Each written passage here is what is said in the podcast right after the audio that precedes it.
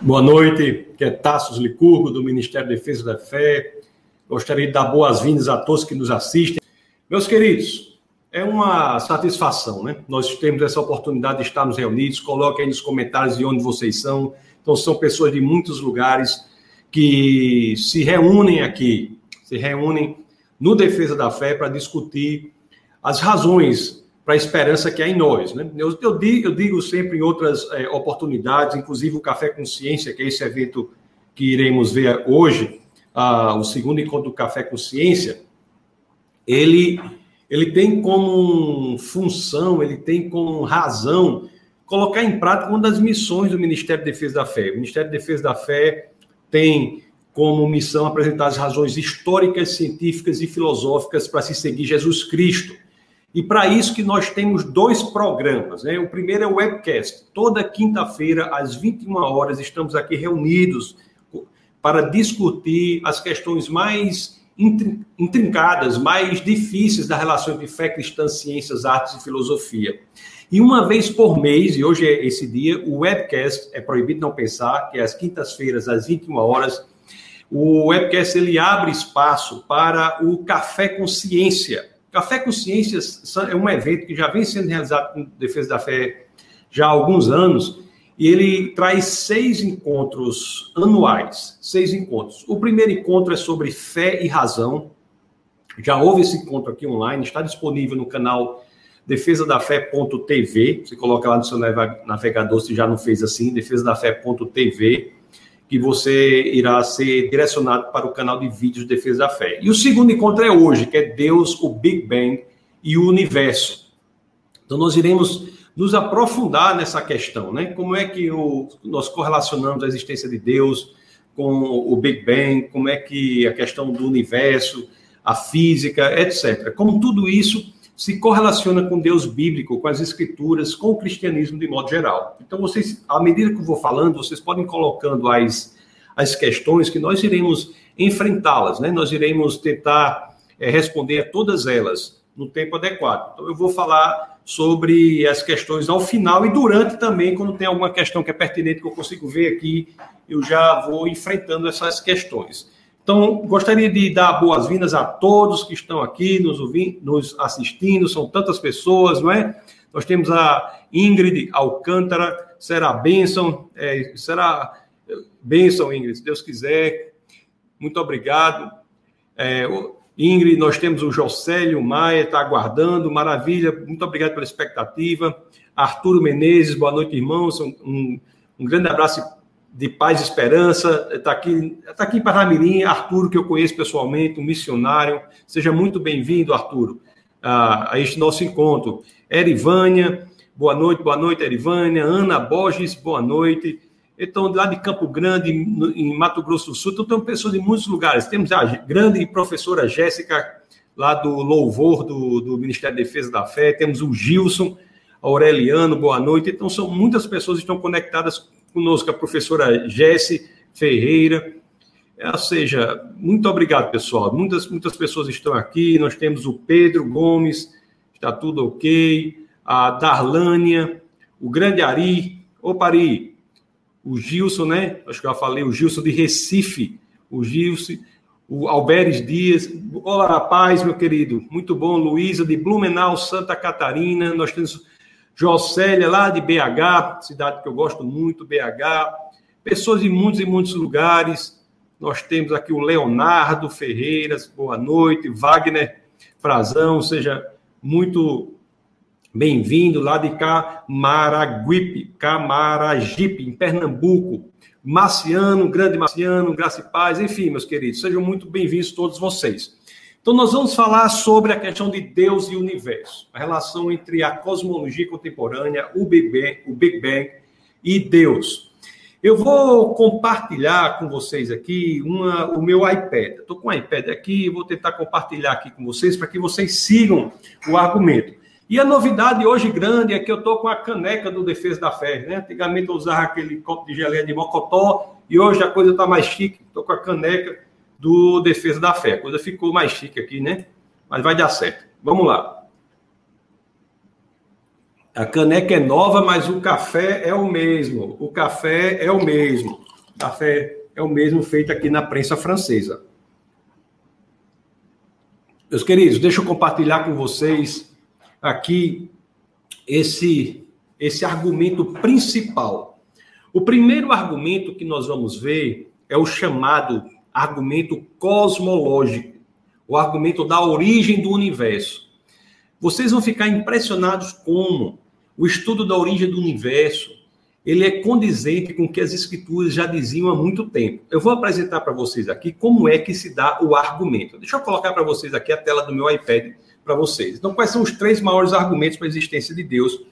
Nós temos esses são os três principais argumentos para a existência de Deus: o universo sobre a origem e o ajuste fino, a vida, que é a origem, o design da vida e a moralidade. Esses três principais argumentos para a existência de Deus, eles serão tratados no Café com Ciência. Então, nós, temos, nós estamos em agosto, nós trataremos hoje da questão do universo. Em setembro, trataremos a questão da vida, a origem da vida, a evolução, design e a moralidade será em outubro, nós trataremos. Em novembro, nós falaremos da confiabilidade da Bíblia e depois da pessoa de Jesus Cristo. São esses, esses os, os, os argumentos principais que nós iremos tratar. Então, vamos falar especificamente agora, nesse momento, vamos começar conversando sobre a questão da origem, e mais especificamente sobre a questão do Big Bang. A questão do Big Bang. Antes de falar do Big Bang, pessoal, antes de falar do argumento do Big Bang, que é o argumento cosmológico que eu irei falar com vocês, eu, deixa eu deixar uma coisa bastante clara para vocês. É possível a pessoa acreditar, entender que há evidências suficientes para a existência do Big Bang e mesmo assim não entender que não há evidências para a evolução. É um erro intelectual muito importante a pessoa achar que quem defende, o cristão que defende que o universo é antigo, tem, tem aí 14 bilhões de anos, defende a evolução. A Flávia, ela faz uma pergunta agora que diz assim: pode existir cristão evolucionista que acredita nessa teoria? O, a evolução, nós trataremos no próximo encontro do Café Consciência, e a evolução não é bíblica. A macroevolução, a evolução com ganho de especiação, a evolução como um processo natural que faz com que as, a, o, os organismos ganhem complexidade a ponto de gerar outros tipos, outras espécies, isso não é bíblico. Então, não creio que possa haver genuinamente a compatibilidade entre evolução e a Bíblia. E isso não é a mesma coisa no Big Bang. O Big Bang, a ideia de que o universo é antigo, é uma ideia compatível com a interpretação literal da Bíblia. Isso é uma coisa muito importante que nós iremos falar aqui e eu quero já começar deixando isso claro. Aquele que defende que o universo é antigo, tem 14 bilhões de anos, esse entendimento é compatível com é compatível com a interpretação literal da Bíblia. É isso que nós iremos ver, porque é, a questão dos dias e tudo mais, nós iremos aprofundar isso. Mas eu já quero que vocês saibam de agora, que a, o ponto de vista do defesa da fé, a perspectiva do defesa da fé é que o universo é sim antigo, tem em torno aí de 14 bilhões de anos, mas a, a vida não é antiga. Então é isso que vocês têm que deixar bastante claro para vocês essa perspectiva, que é a perspectiva do defesa da fé. Por que, que nós temos essa perspectiva? Porque é que entendemos que aqui tem mais evidências científicas para elas e elas são compatíveis com a interpretação literal das escrituras. Então, para falar nisso, eu vou mostrar logo para vocês aqui qual é o argumento principal que nós dessa primeira parte iremos enfrentar. O argumento principal é chamado argumento cosmológico. Esse argumento diz o seguinte: tudo o que existe, tudo o que tem, teve um início, teve uma causa.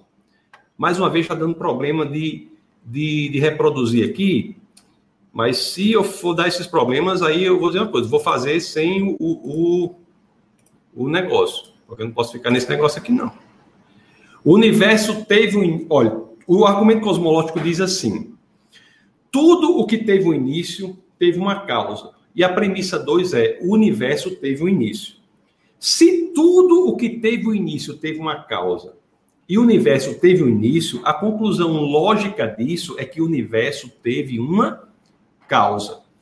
Essas premissas, elas, vamos discutir sobre elas, mas você não pode discutir a conclusão, porque dado que as premissas sejam verdadeiras, a conclusão segue logicamente, dedutivamente das premissas.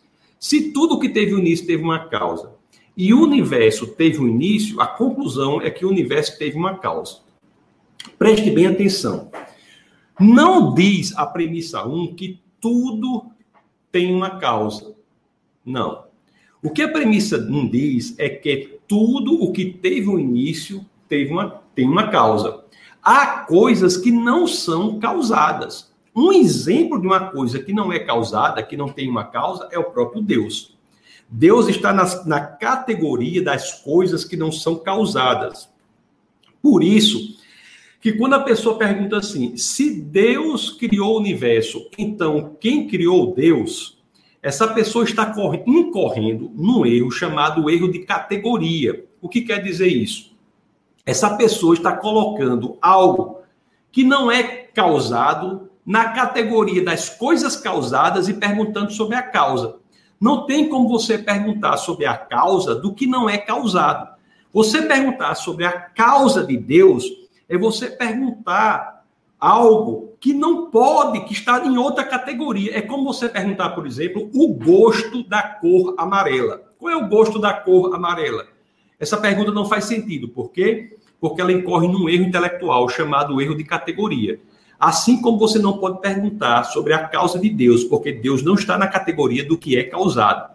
Interessantemente, a segunda premissa, que diz que o universo teve o início, foi uma premissa importante, porque conforme nós iremos ver, durante muitos e muitos anos, as pessoas defenderam que o universo nunca havia sido causado, existia desde sempre. Antes de chegar lá, eu quero registrar outra coisa muito importante para o nosso argumento. Nós, algumas pessoas, eles, elas criticam o argumento da causalidade, como se tudo que, que tivesse o início não tivesse uma causa. Mas é importante notar que nem mesmo os céticos chegam a isso. Porque se você tirar o elemento da causalidade no, em, no que tem início, você acaba com a possibilidade de existência de qualquer ciência.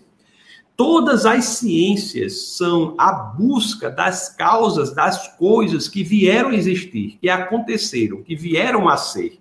Então, a busca da causalidade no que vem a existir, do que tem o início, é um pressuposto lógico da possibilidade de existência de qualquer ciência.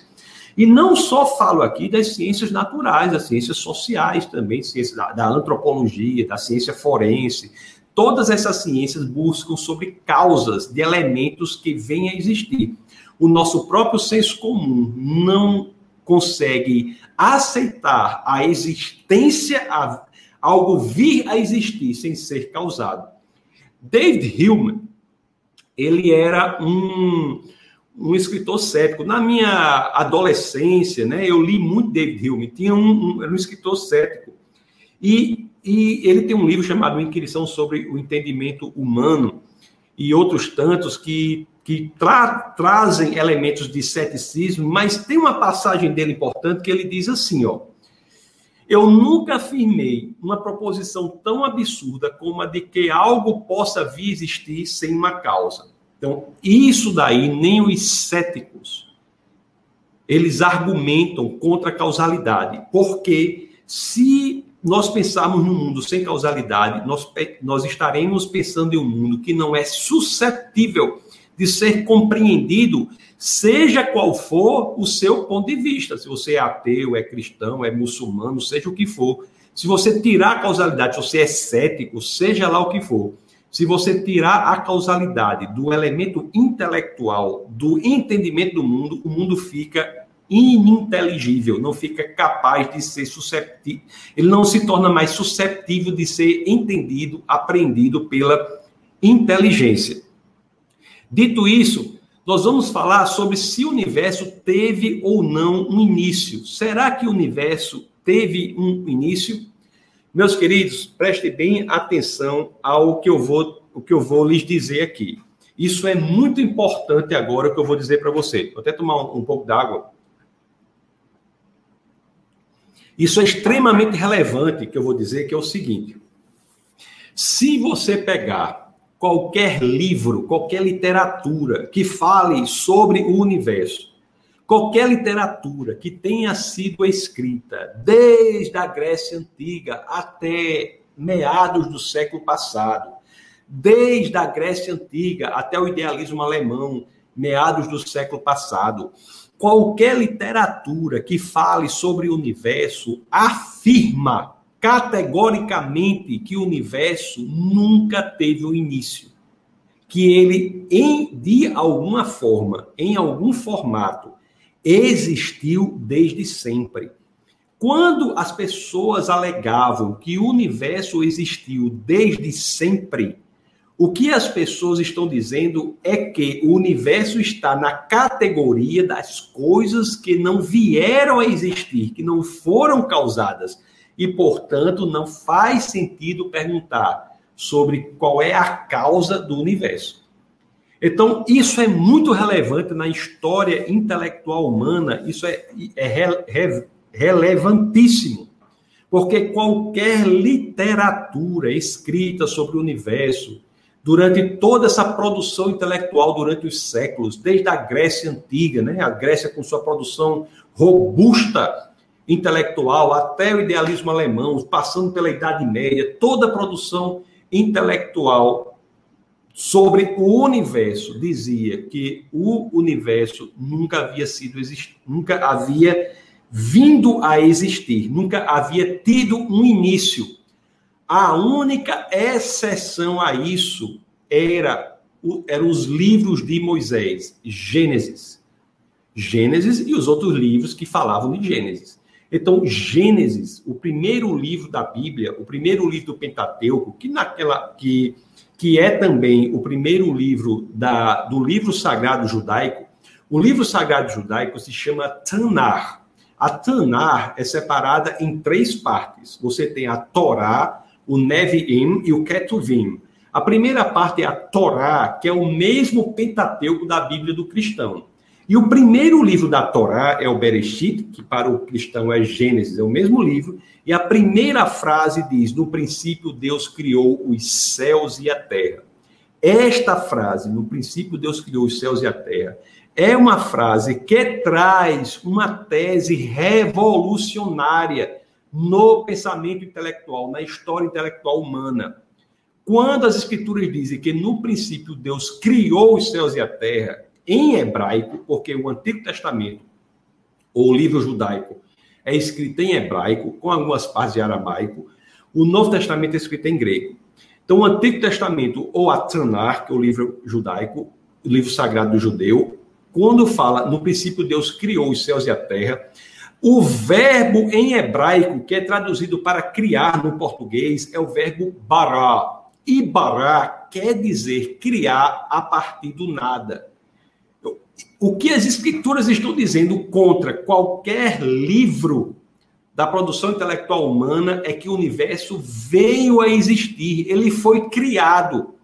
A Grécia, por exemplo, só para você ter uma ideia, a teogonia grega, a forma que os gregos entendem o universo, os gregos dizem que alguém chamado demiurgo moldou o universo. Agora, moldou a partir de uma matéria que existia desde sempre. O que o livro judaico, os livros de Moisés dizem é radicalmente diferente. Eles dizem que o universo veio a existir. E não apenas veio a existir, veio a existir a partir do nada. Nós iremos nos aprofundar sobre a importância teológica dessa tese que está disposta já nos livros de Moisés, quando dizem no princípio Deus criou os céus e o nada. A, a teologia por trás dessa tese aí, da criação a partir do nada, que ficou na história intelectual humana conhecida por seu nome em latim, creatio ex nihilo, criação a partir do nada. Então, essa tese tem uma importância teológica seríssima, veemente, grandiosa e nós iremos nos aprofundar sobre isso. Mas por agora, eu quero que vocês entendam o seguinte: nós estamos num ambiente intelectual em que todo mundo dizia que o universo havia existido desde sempre de alguma forma, a matéria havia existido desde sempre de alguma forma. E, portanto, não fazia sentido perguntar sobre qual era a causa do universo, já que o universo não havia sido causado. Não fazia sentido perguntar sobre quem era o criador do universo, já que o universo não havia sido criado. Não fazia sentido perguntar sobre Deus, porque não, o universo, segundo a história intelectual humana o conhecia, era um universo que existia desde sempre. Assim como não faz sentido perguntar sobre quem criou Deus, já que Deus não é criado, eles pensavam que o universo não havia sido criado, havia sido havia existido desde sempre, e portanto diziam que não fazia sentido perguntar sobre o criador daquilo que não é uma criação. Somente os livros de Moisés, a Bíblia, dizia no princípio Deus criou os céus e a terra, usando o verbo em hebraico bará. Esse verbo, é, aliás, só a, a título de conhecimento, esse verbo bará, não é utilizado com, com muita frequência em Gênesis. Nós temos, é, em outros momentos, a utilização do verbo assar, que não quer dizer criar a partir do nada. O verbo criar a partir do nada, o verbo bará, nas escrituras é muito utilizado na origem, quando ele cria tudo que existe, é utilizado na criação, na criação do homem, é utilizado na criação dos animais que eu chamo animais almáticos, aqueles que se relacionam é, sentimentalmente com o ser humano, né? Como os, o cavalo, o cachorro, o, o, o gato. Então, é, é usado esse, esse verbo bará. Bom, dito isso, dito isso, eu vou dizer uma coisa agora para vocês, vão ficar impressionados. Meados do século passado, a ciência, não é, não é a teologia, a ciência contra o próprio cientista começa a trazer evidências de que o universo teve um início. Você pegar o livro de Gênesis, né? Gênesis, você imagine aí, Gênesis estava dizendo que o universo teve um início há pelo menos 30 séculos, vamos dizer 33 séculos. Estava dizendo que o universo teve um início há pelo menos 30 séculos. Há 33 séculos, Gênesis dizia: no princípio, Deus criou os céus e nada, o universo teve um início. E a ciência dizia que não. Mas várias evidências passaram a forçar o cientista contra a vontade do cientista a defender, de acordo com o que já dizia Gênesis, que o universo teve um início. E, portanto, se o cientista fosse forçado a aceitar que o universo teve um início, então a questão apareceria. Qual é a questão? Se o universo teve um início, se o universo foi causado, se o universo foi criado, quem é a causa? Quem é o criador? O que está por trás da criação? Eu vou mostrar para vocês aqui quais são os argumentos principais. Muitos escritores eles colocam esses argumentos de uma forma que para gente dá para a gente lembrar. Fazem essa, essa frase aí, surge. As principais evidências né, científicas que fazem com que, fizeram com que o cientista tivesse que mudar o entendimento dele e dizer que o universo teve um início sim, foram a segunda lei da termodinâmica, o universo em expansão, a radiação de fundo, as galáxias semente e a própria teoria da relatividade, Einstein e a relatividade. Eu vou aqui explicar mais ou menos cada uma dessas evidências e mostrar como elas apontam para um universo com início, para um universo com um início. Mas depois, nas perguntas, quem tiver dúvidas, pode, podem colocar aí que eu irei, posso me aprofundar, explicar cada uma delas. Para resumir o que nós vimos até aqui, Vamos deixar bem claro para que seja didático, porque eu tenho certeza que tem muitas pessoas que nos ouvem aqui que talvez não tenham uma formação na área de ciências. O que foi que nós vimos até aqui? Nós vimos que a história intelectual humana, escrita até a metade do século passado, desde a Grécia Antiga até o idealismo sempre defendiam que o universo, em algum formato, existia desde sempre e, portanto, se ele existia desde sempre, ele não havia tido um início. E se ele não havia tido um início, não, não havia como nós falarmos da causa do universo, já que ele não havia sido causado, não havia sido iniciado. Nós vimos que durante todo esse período, só um livro trazia uma postura diferente. Qual era esse livro? Gênesis, que na primeira frase dizia: Deus criou os céus e a terra. Deus criou os céus e a terra, que no hebraico, e o Antigo Testamento é escrito em hebraico, algumas partes em aramaico, no hebraico o verbo é bara, que quer dizer criar tudo a partir do nada. E vimos que para o cientista é muito mais confortável dizer que o universo não teve início. Porque se o universo não teve início, ele nunca veio a existir, não há de se falar de causa do que não é causado. Aí, em meados do século passado, várias coisas começaram a acontecer que forçaram o cientista, contra a vontade dele, a aceitar que o universo teve um início. E essas, esses elementos principais que nós vimos aqui são esses. Esses que estão aí na tela. Segundo a lei termodinâmica, universo, expansão, radiação de fundo, galáxia semana e teoria da relatividade. Agora eu vou explicar cada, uma dele, cada um deles. O primeiro, a segunda lei da termodinâmica. A segunda lei da termodinâmica, meus queridos, é uma das leis mais importantes da ciência. Uma das leis mais importantes da ciência. O que essa lei diz é o seguinte: diz que as coisas tendem a um estado de maior desorganização. Eles passam de energia utilizável para energia inutilizável. Talvez seja um pouco difícil entender com essa explicação, mas eu vou colocar aqui na tela algo que vai facilitar a explicação da segunda lei termodinâmica. Porque a segunda lei termodinâmica, diz basicamente isso, que as coisas tendem a se desorganizarem, não é? Vou mostrar aqui para vocês aqui. Por exemplo, se você colocar um sistema altamente ordenado, como esse aquário aí, com essas bolas de gude em, em camadas de cores específicas. Se você balançar, balançar, balançar, o tempo faz com que elas se desorganizem. A tendência natural das coisas é que se desorganizem. Naturalmente, as coisas tendem a um estado de menor complexidade, de maior desorganização.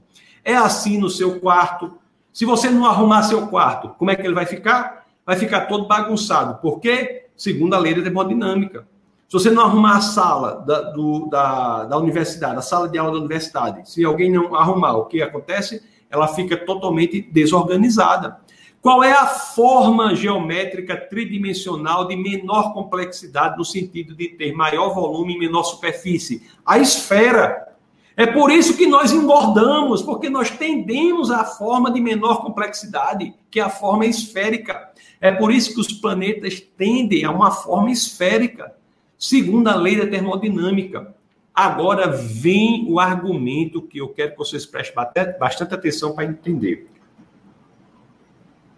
Se nós estamos vendo as coisas naturalmente tendendo a um estado de maior desorganização, é porque elas não tiveram tempo suficiente para se desorganizarem totalmente. Se o universo fosse eterno e a eternidade é tempo mais do que suficiente, as coisas já teriam se desorganizado totalmente, teriam ficado como essa este aquário com as bolas totalmente bagunçadas, de forma que, por mais que você balançasse esse aquário, você não conseguiria deixar esse aquário com as cores mais desorganizadas. Se o universo fosse eterno, nós não poderíamos ver esta tendência natural das coisas a se desorganizarem. Por quê? Porque as coisas já teriam é, tido a eternidade que é tempo mais do que suficiente para se desorganizarem totalmente. Como nós vemos ainda a tendência das coisas a se desorganizarem, é porque em algum momento do passado o universo veio a existir. E a partir daí, a segunda lei da termodinâmica começou a agir. O fato de nós vermos desorganização, a tendência à desorganização no universo, é um indício intelectual de que o universo teve início. E, portanto, se teve início, teve uma causa. Isso é um argumento intelectual, mas tem um argumento visual, por exemplo. Você já viu falar no telescópio é, Hubble. O telescópio Hubble, as pessoas olham para as galáxias e as galáxias, elas tendem a uma coloração avermelhada. Isso, isso, alguém, eu posso explicar com mais detalhes as perguntas se alguém tiver, mas é o chamado redshift. As galáxias é como o vermelho, é o comprimento, é, é a, o comprimento de, de onda, o vermelho, que tem a menor frequência. Quando nós vemos as galáxias tendendo a uma coloração vermelha, a conclusão que nós temos é que elas estão se expandindo. O universo está em expansão. Nós vemos isso pelos telescópios. O universo está se expandindo. Isso é um indício importante de que o universo estava unido em algum momento do passado. Se ele está se expandindo, é porque no passado ele estava em um só lugar. Então ele teve um início. E se ele teve um início, faz sentido perguntar sobre a causa do universo, porque ele não existe desde sempre. Ele veio a existir. Outra coisa interessante que o universo está se expandindo, é, houve um grupo de cientistas é, que ele foi liderado por Alexander Velikan. Deixa eu até colocar aqui, Alexander Velikan esse grupo de cientistas, ele identificando o que o universo estava se expandindo, ele foi verificar realmente isso. Foi verificar realmente isso. E a conclusão a que chegaram foi que o universo não só estava se expandindo, mas estava se expandindo aceleradamente. Ou seja, o que é que diz a ciência sobre o universo, sobre a Terra? É que esse universo será, no futuro, uma grande sopa cósmica, fria e sem vida. E você já pensou que a Bíblia é o único livro sagrado que fala de duas criações? Você já pensou sobre isso? A Bíblia fala de duas criações. A Bíblia diz que nós viveremos em novos céus e nova terra. Esse, esse termo novo tem algo relevante aí. É uma nova terra novos céus, nós viveremos em nova criação, porque esta daqui se tornará uma grande sopa cósmica sem vida, fria, porque ela está se expandindo. Alexandre Willing diz que está se expandindo, o grupo aí né, diz que está se expandindo aceleradamente. O que quer dizer isso? Aquela ideia que o universo se expande, depois se, se encolhe, se expande e se encolhe, está descartada pelas evidências que nós temos. Olhe o que esse grupo diz. Olha o que ele diz aqui. Qualquer universo que esteja se expandindo durante a sua história não pode ser eterno. Ele deve necessariamente ter tido um começo absoluto. Ou seja, a ciência começa a trazer evidências para o fato de que o universo teve um começo, teve um início, teve uma causa. Faz sentido perguntar na ciência sobre a causa do universo, porque não há mais, de, com base nas evidências que temos, como defender que o universo existiu desde sempre. Não é o que a ciência nos diz. Engraçado ganharam o Nobel, né? Por isso, em 2011, Nobel de física ganharam por, a, por, por, por, a, por esse grupo em defender que está se expandindo aceleradamente. Olha, deixa eu dizer uma, deixa eu dizer uma coisa para vocês. A ideia de que o universo está se expandindo aceleradamente é uma ideia contemporânea, da cosmologia contemporânea. E é tão impressionante as escrituras que quando nós lemos passagens como, por exemplo, o livro de Isaías, no capítulo 45, no verso 12. O que é que esse livro traz? Eu fiz a terra e criei nela o homem. Olhe Deus falando pelo profeta Isaías. Eu fiz a terra e criei nela o homem. Eu o fiz. As minhas mãos, o quê? A estenderam os céus e a todos os seus exércitos dei as minhas ordens. Que o fato do que o universo está se expandindo é um conceito contemporâneo para alguns. para a história intelectual, mas para aqueles que conhecem as Escrituras, isso já está disposto no livro do profeta Isaías, de que os céus são estendidos. Meus queridos, é impressionante. Um outro argumento importante foi o seguinte: dois cientistas, é, Penzias e Wilson, eles estavam no laboratório dele, dele lá, né? laboratório, é, laboratório deles. Eles estavam no laboratório deles quando eles ouviram uma interferência nas antenas desse laboratório. Interessante que eles acharam até que essa interferência era sujeira de pombo, como fossem os pombos fazendo algazarra, sujeira nas antenas. E foram lá e limparam as antenas, fizeram toda uma limpeza e voltaram para o laboratório. Quando olharam, quando identificaram nas antenas, eles viram a, a, o mesmo ruído. Estou chamando ruído da linguagem comum, mas na realidade era uma radiação, de, identificaram a mesma radiação. O interessante dessa radiação, que, que, que era o seguinte, eles viram que essa radiação tinha exatamente o mesmo padrão de comprimento de onda esperado para a luz e o calor que foram produzidos com o Big Bang. Meus queridos, o ser humano ouviu, entre aspas, detectou a radiação de fundo da origem do universo. O universo foi criado. Um outro elemento importante das galáxias simêtricas, que isso aí é mais técnico, eu vou passar mais rapidamente, mas se alguém quiser se aprofundar, nós teremos o maior prazer de nos aprofundarmos sobre isso, que foi, foi viu-se que era necessário o elemento de galáxia simente para o universo com origem. E isso foi descoberto, né? Essas espécies de de wrinkles, que é como se fosse. Eu não sei em português, wrinkles, como se fosse aquelas. É, como se fosse aquelas dobras no, no tempo. Isso foi descoberto, ele ganhou o Nobel por isso, por, por essa descoberta. E outra coisa importante, a teoria da relatividade. A teoria da relatividade. Meus queridos, Olha que eu estou falando de coisas recentes. Coisas recentes, né? Albert Einstein, ele é recente, ele nasceu em 1879, na, no sul da Alemanha, na cidade chamada Ulm, que é a cidade perto de, de Munique, né? München, é a cidade perto de Munique.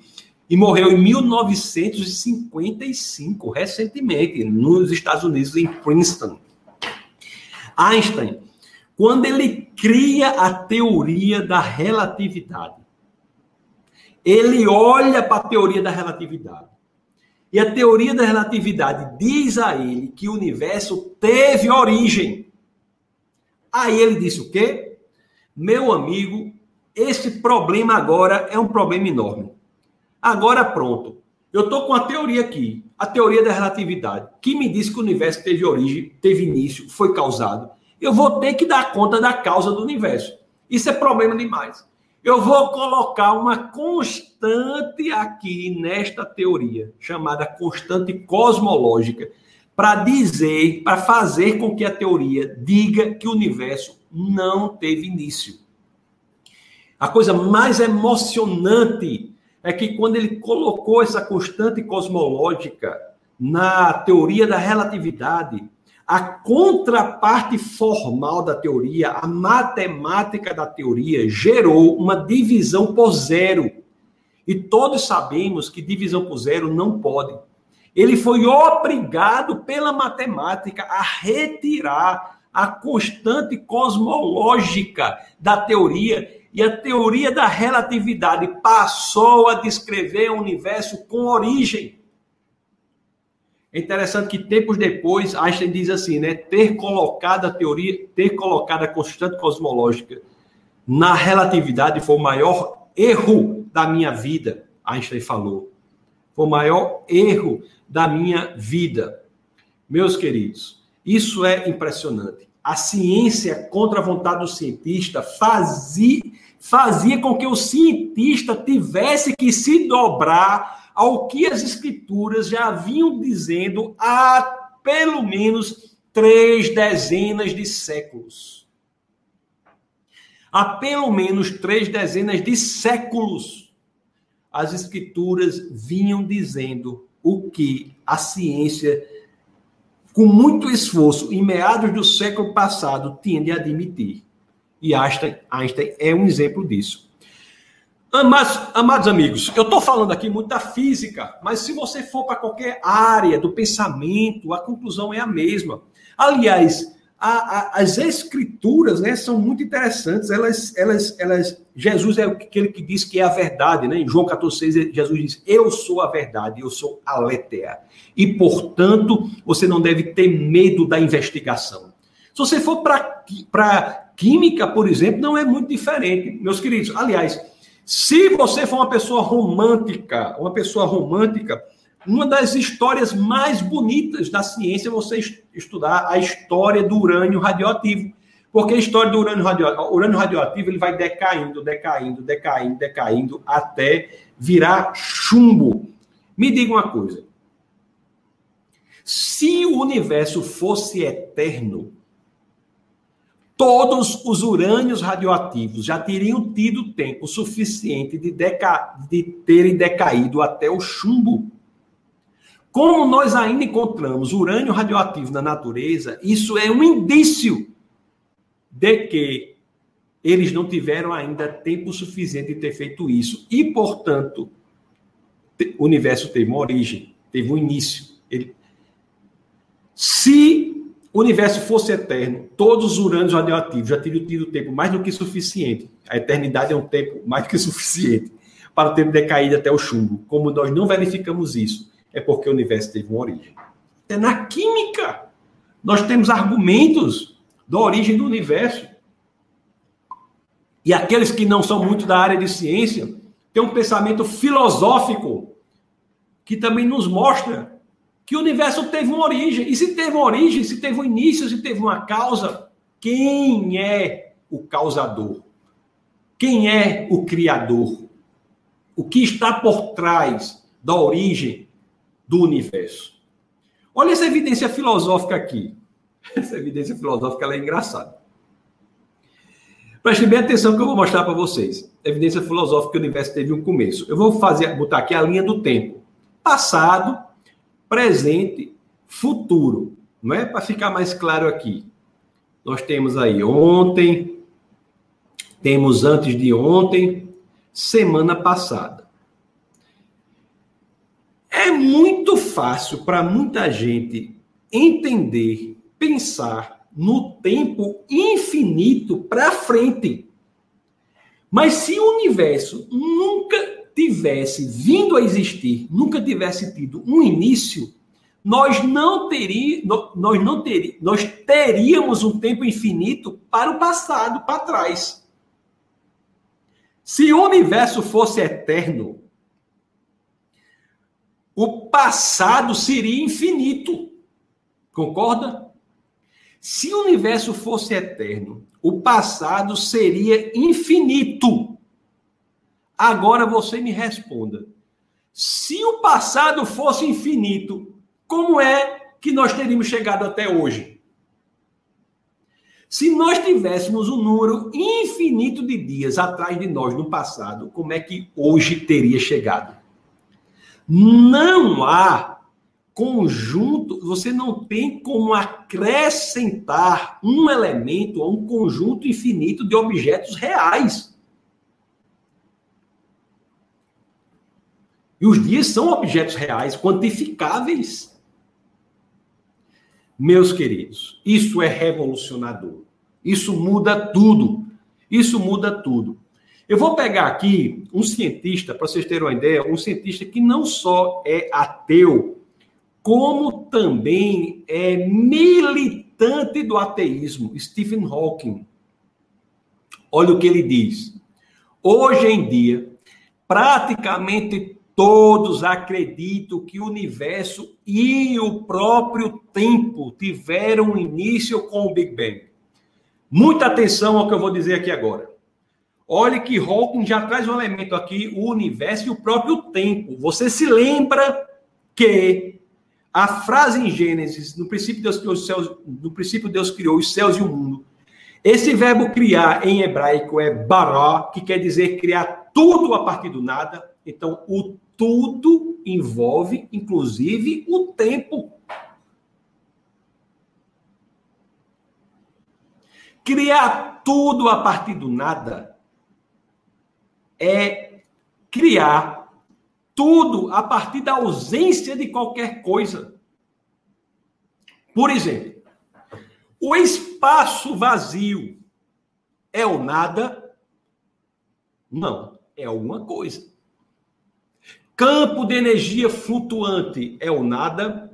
Não, é alguma coisa. O tempo é o nada? Não, é alguma coisa.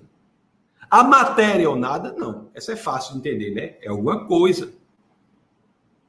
As leis da natureza são nada? Não, são alguma coisa. O que é o nada? Olha, quando eu falo sobre isso, o pessoal até ri. Porque eu exprimo o recheio do meu crânio. Eu fico pensando, pensando, pensando, fico balançando na rede, tomando umas 10 a 20 canecas de café para tentar explicar o que é o nada. Mas toda vida que você vai explicar o que é o nada, você sempre incorre num problema de falar alguma coisa. Se você disser o nada é o espaço sem nada, mas o espaço é alguma coisa. Aí eu desisti de tentar explicar o que era o nada e peguei emprestado uma definição de Aristóteles sobre o nada. Então, vocês prestem atenção nessa definição de Aristóteles aí sobre o nada, que eu imagino que vocês vão ficar satisfeitos com essa definição de Aristóteles sobre o nada. Aristóteles disse que o nada é aquilo sobre o que as pedras sonham. A pedra sonha sobre o quê? Sobre nada. É o nada. É a ausência de tudo. É a ausência de tempo, ausência de matéria, ausência de espaço, ausência de qualquer coisa. Isso é a tese que está nas escrituras e que a ciência, apenas em meados do século passado, passa a concordar com ela.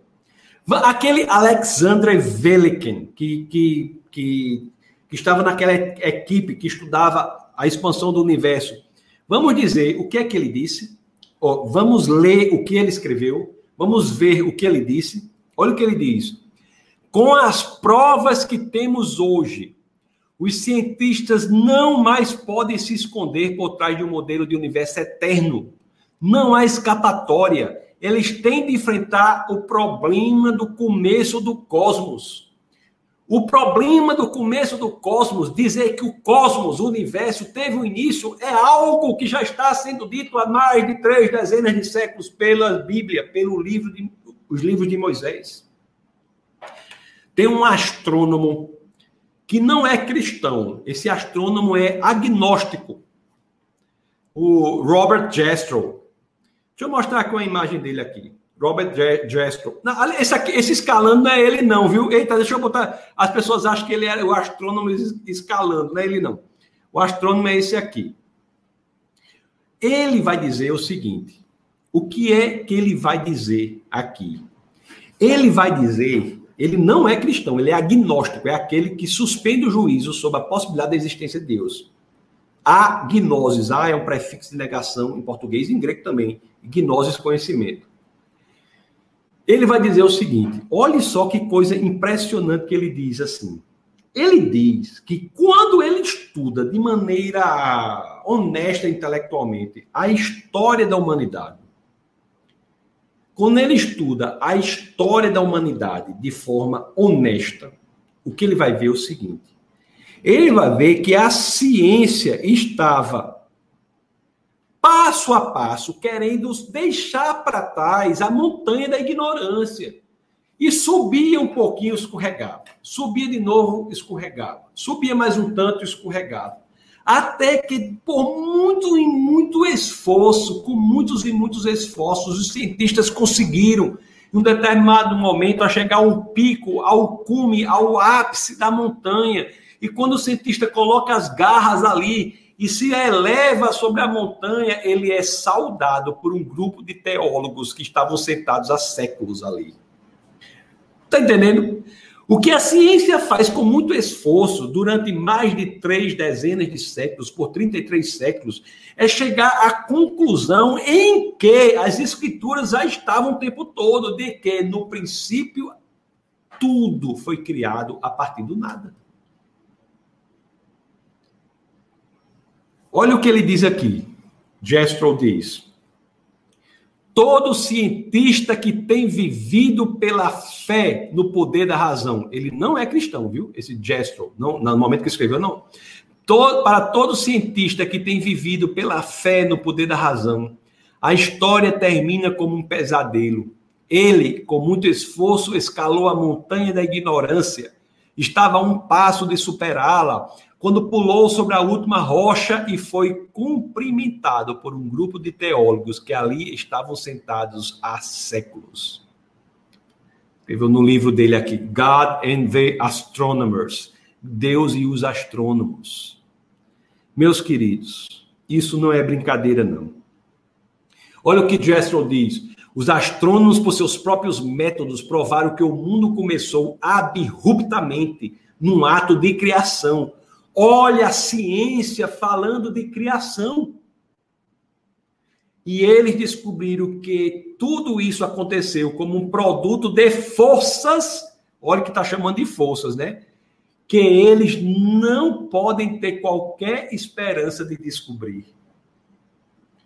Olha o que esse astrônomo agnóstico, não é cristão, astrônomo agnóstico diz que existem o que eu ou qualquer pessoa chamaríamos de forças sobrenaturais agindo, é um fato que penso que agora está provado cientificamente. Meus amados irmãos, eu não sei se você consegue entender o impacto, a importância, a relevância do que está ocorrendo, do que ocorreu. É um cientista que não é cristão, e se fosse cristão não tem nenhum problema, mas o fato dele ser, não ser cristão ele diz aqui que o elemento da sobrenaturalidade é está dentro da ciência que estuda o natural. Não há como compreender. Não há como compreender a natureza fora da perspectiva de que há a sobrenaturalidade agindo. Isso dito por um cientista que é agnóstico. O que os cosmologistas, cosmólogos dizem, dizem, isso não é, isso não é religião, viu? Isso é ciência. O que os cosmólogos dizem? Dizem que o começo foi sobrenatural. Olha aqui o que, o que eu, eu colecionei, o que eles dizem aqui. O começo parece apresentar dificuldades insuperáveis, a menos que concordemos em olhar para ele como francamente sobrenatural. Por quê, meus queridos? Porque o cientista que é honesto intelectualmente, que ele vai pela cosmologia entender que o universo teve um início, ele sabe que o que, é o que a ciência estuda é a natureza, é o universo. O que está antes do universo não é natureza, é sobrenatural. É interessante que tem umas, umas ideias ateístas que são até infantis do ponto de vista lógico, como a, quando a pessoa diz assim: não, o universo criou-se a si mesmo. Qualquer criança que estuda lógica sabe que se o universo criou-se a si mesmo, porque esse universo que criou não existia antes de ser criado. Como é que o que foi criado criou-se, se aquilo que foi criado não existia antes de ter sido criado? Isso é, isso é elementar. É desesperador a pessoa dizer que o, que o universo criou-se a si mesmo. Porque nada pode criar-se a si mesmo, porque antes de ser criado não existe. Aí tem gente que diz assim, outra tese que diz, o ateísmo diz, o nada se dividiu. Do nada, nada vem. Olha aqui, Pênzias. Olha, é só um detalhe, né? Mas depois eu vou deixar com mais clareza. Mas esse, esse Penzi aqui tem, é um prêmio Nobel. Eu não estou falando de qualquer pessoa. Não é qualquer físico que físico de Facebook, não. Olha aqui o que ele diz aqui. A astronomia nos leva a um evento único. Um universo que foi criado do nada. Um cujo balanço delicado proveu as exatas condições necessárias à existência da vida. Um que apresenta algo implícito que poderia ser chamado de plano sobrenatural. A sobrenaturalidade começa a fazer parte do vocabulário científico.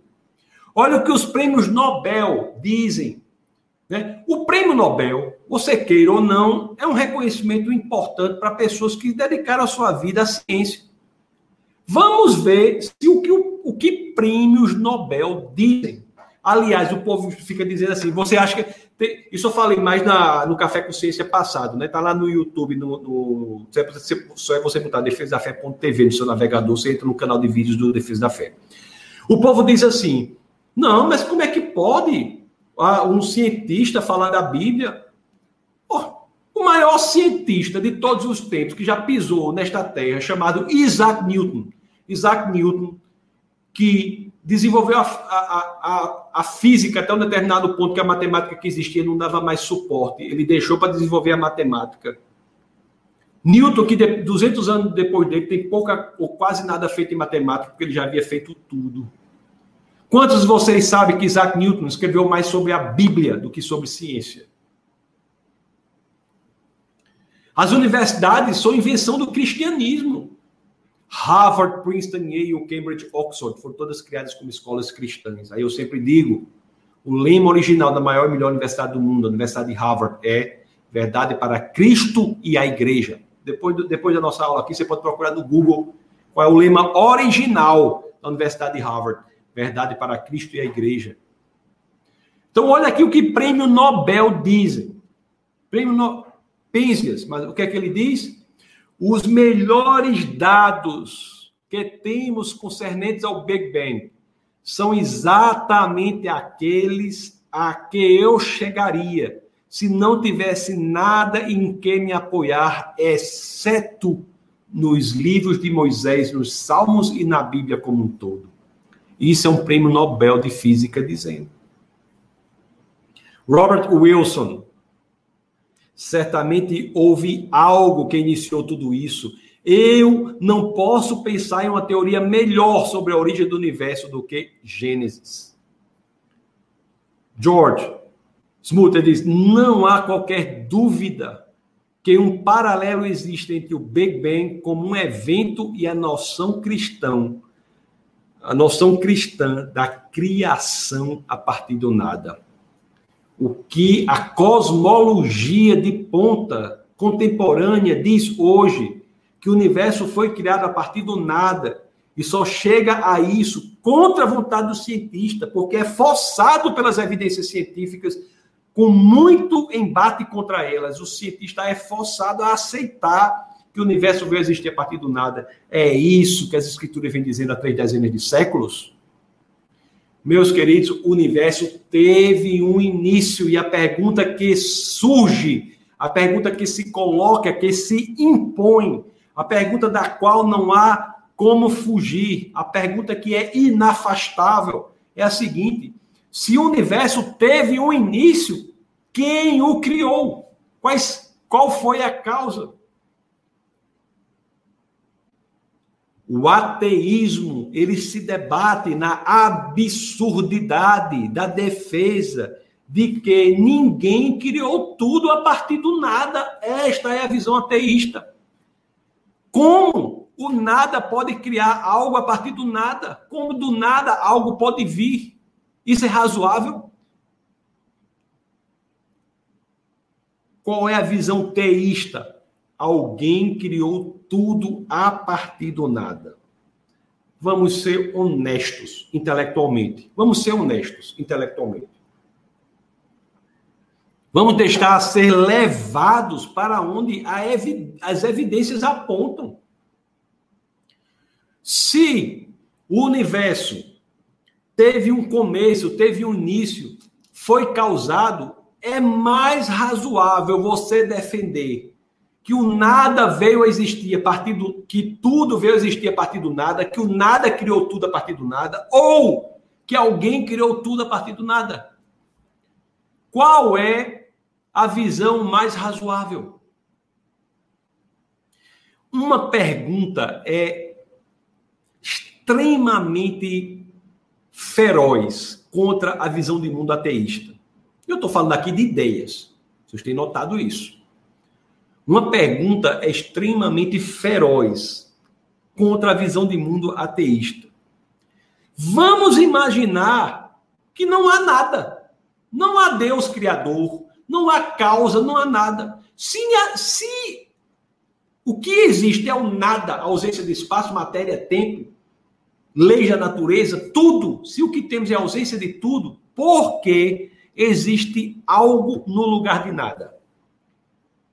Se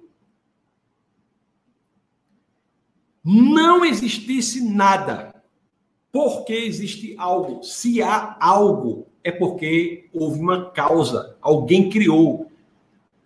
A postura lógica diante da ausência de qualquer coisa é que a ausência de tudo permaneça. Do nada, nada vem. Meus queridos, eu vou entrar agora numa, na ideia mais profunda. Isso é tão interessante. Isso é tão interessante. Porque, com base no que vimos, quais são as características da causa do universo? Preste bem atenção ao que eu vou dizer agora, viu? Que isso é uma relação muito relevante que eu vou fazer aqui entre o que vimos e a teologia. Preste bem, a tele... Preste bem atenção.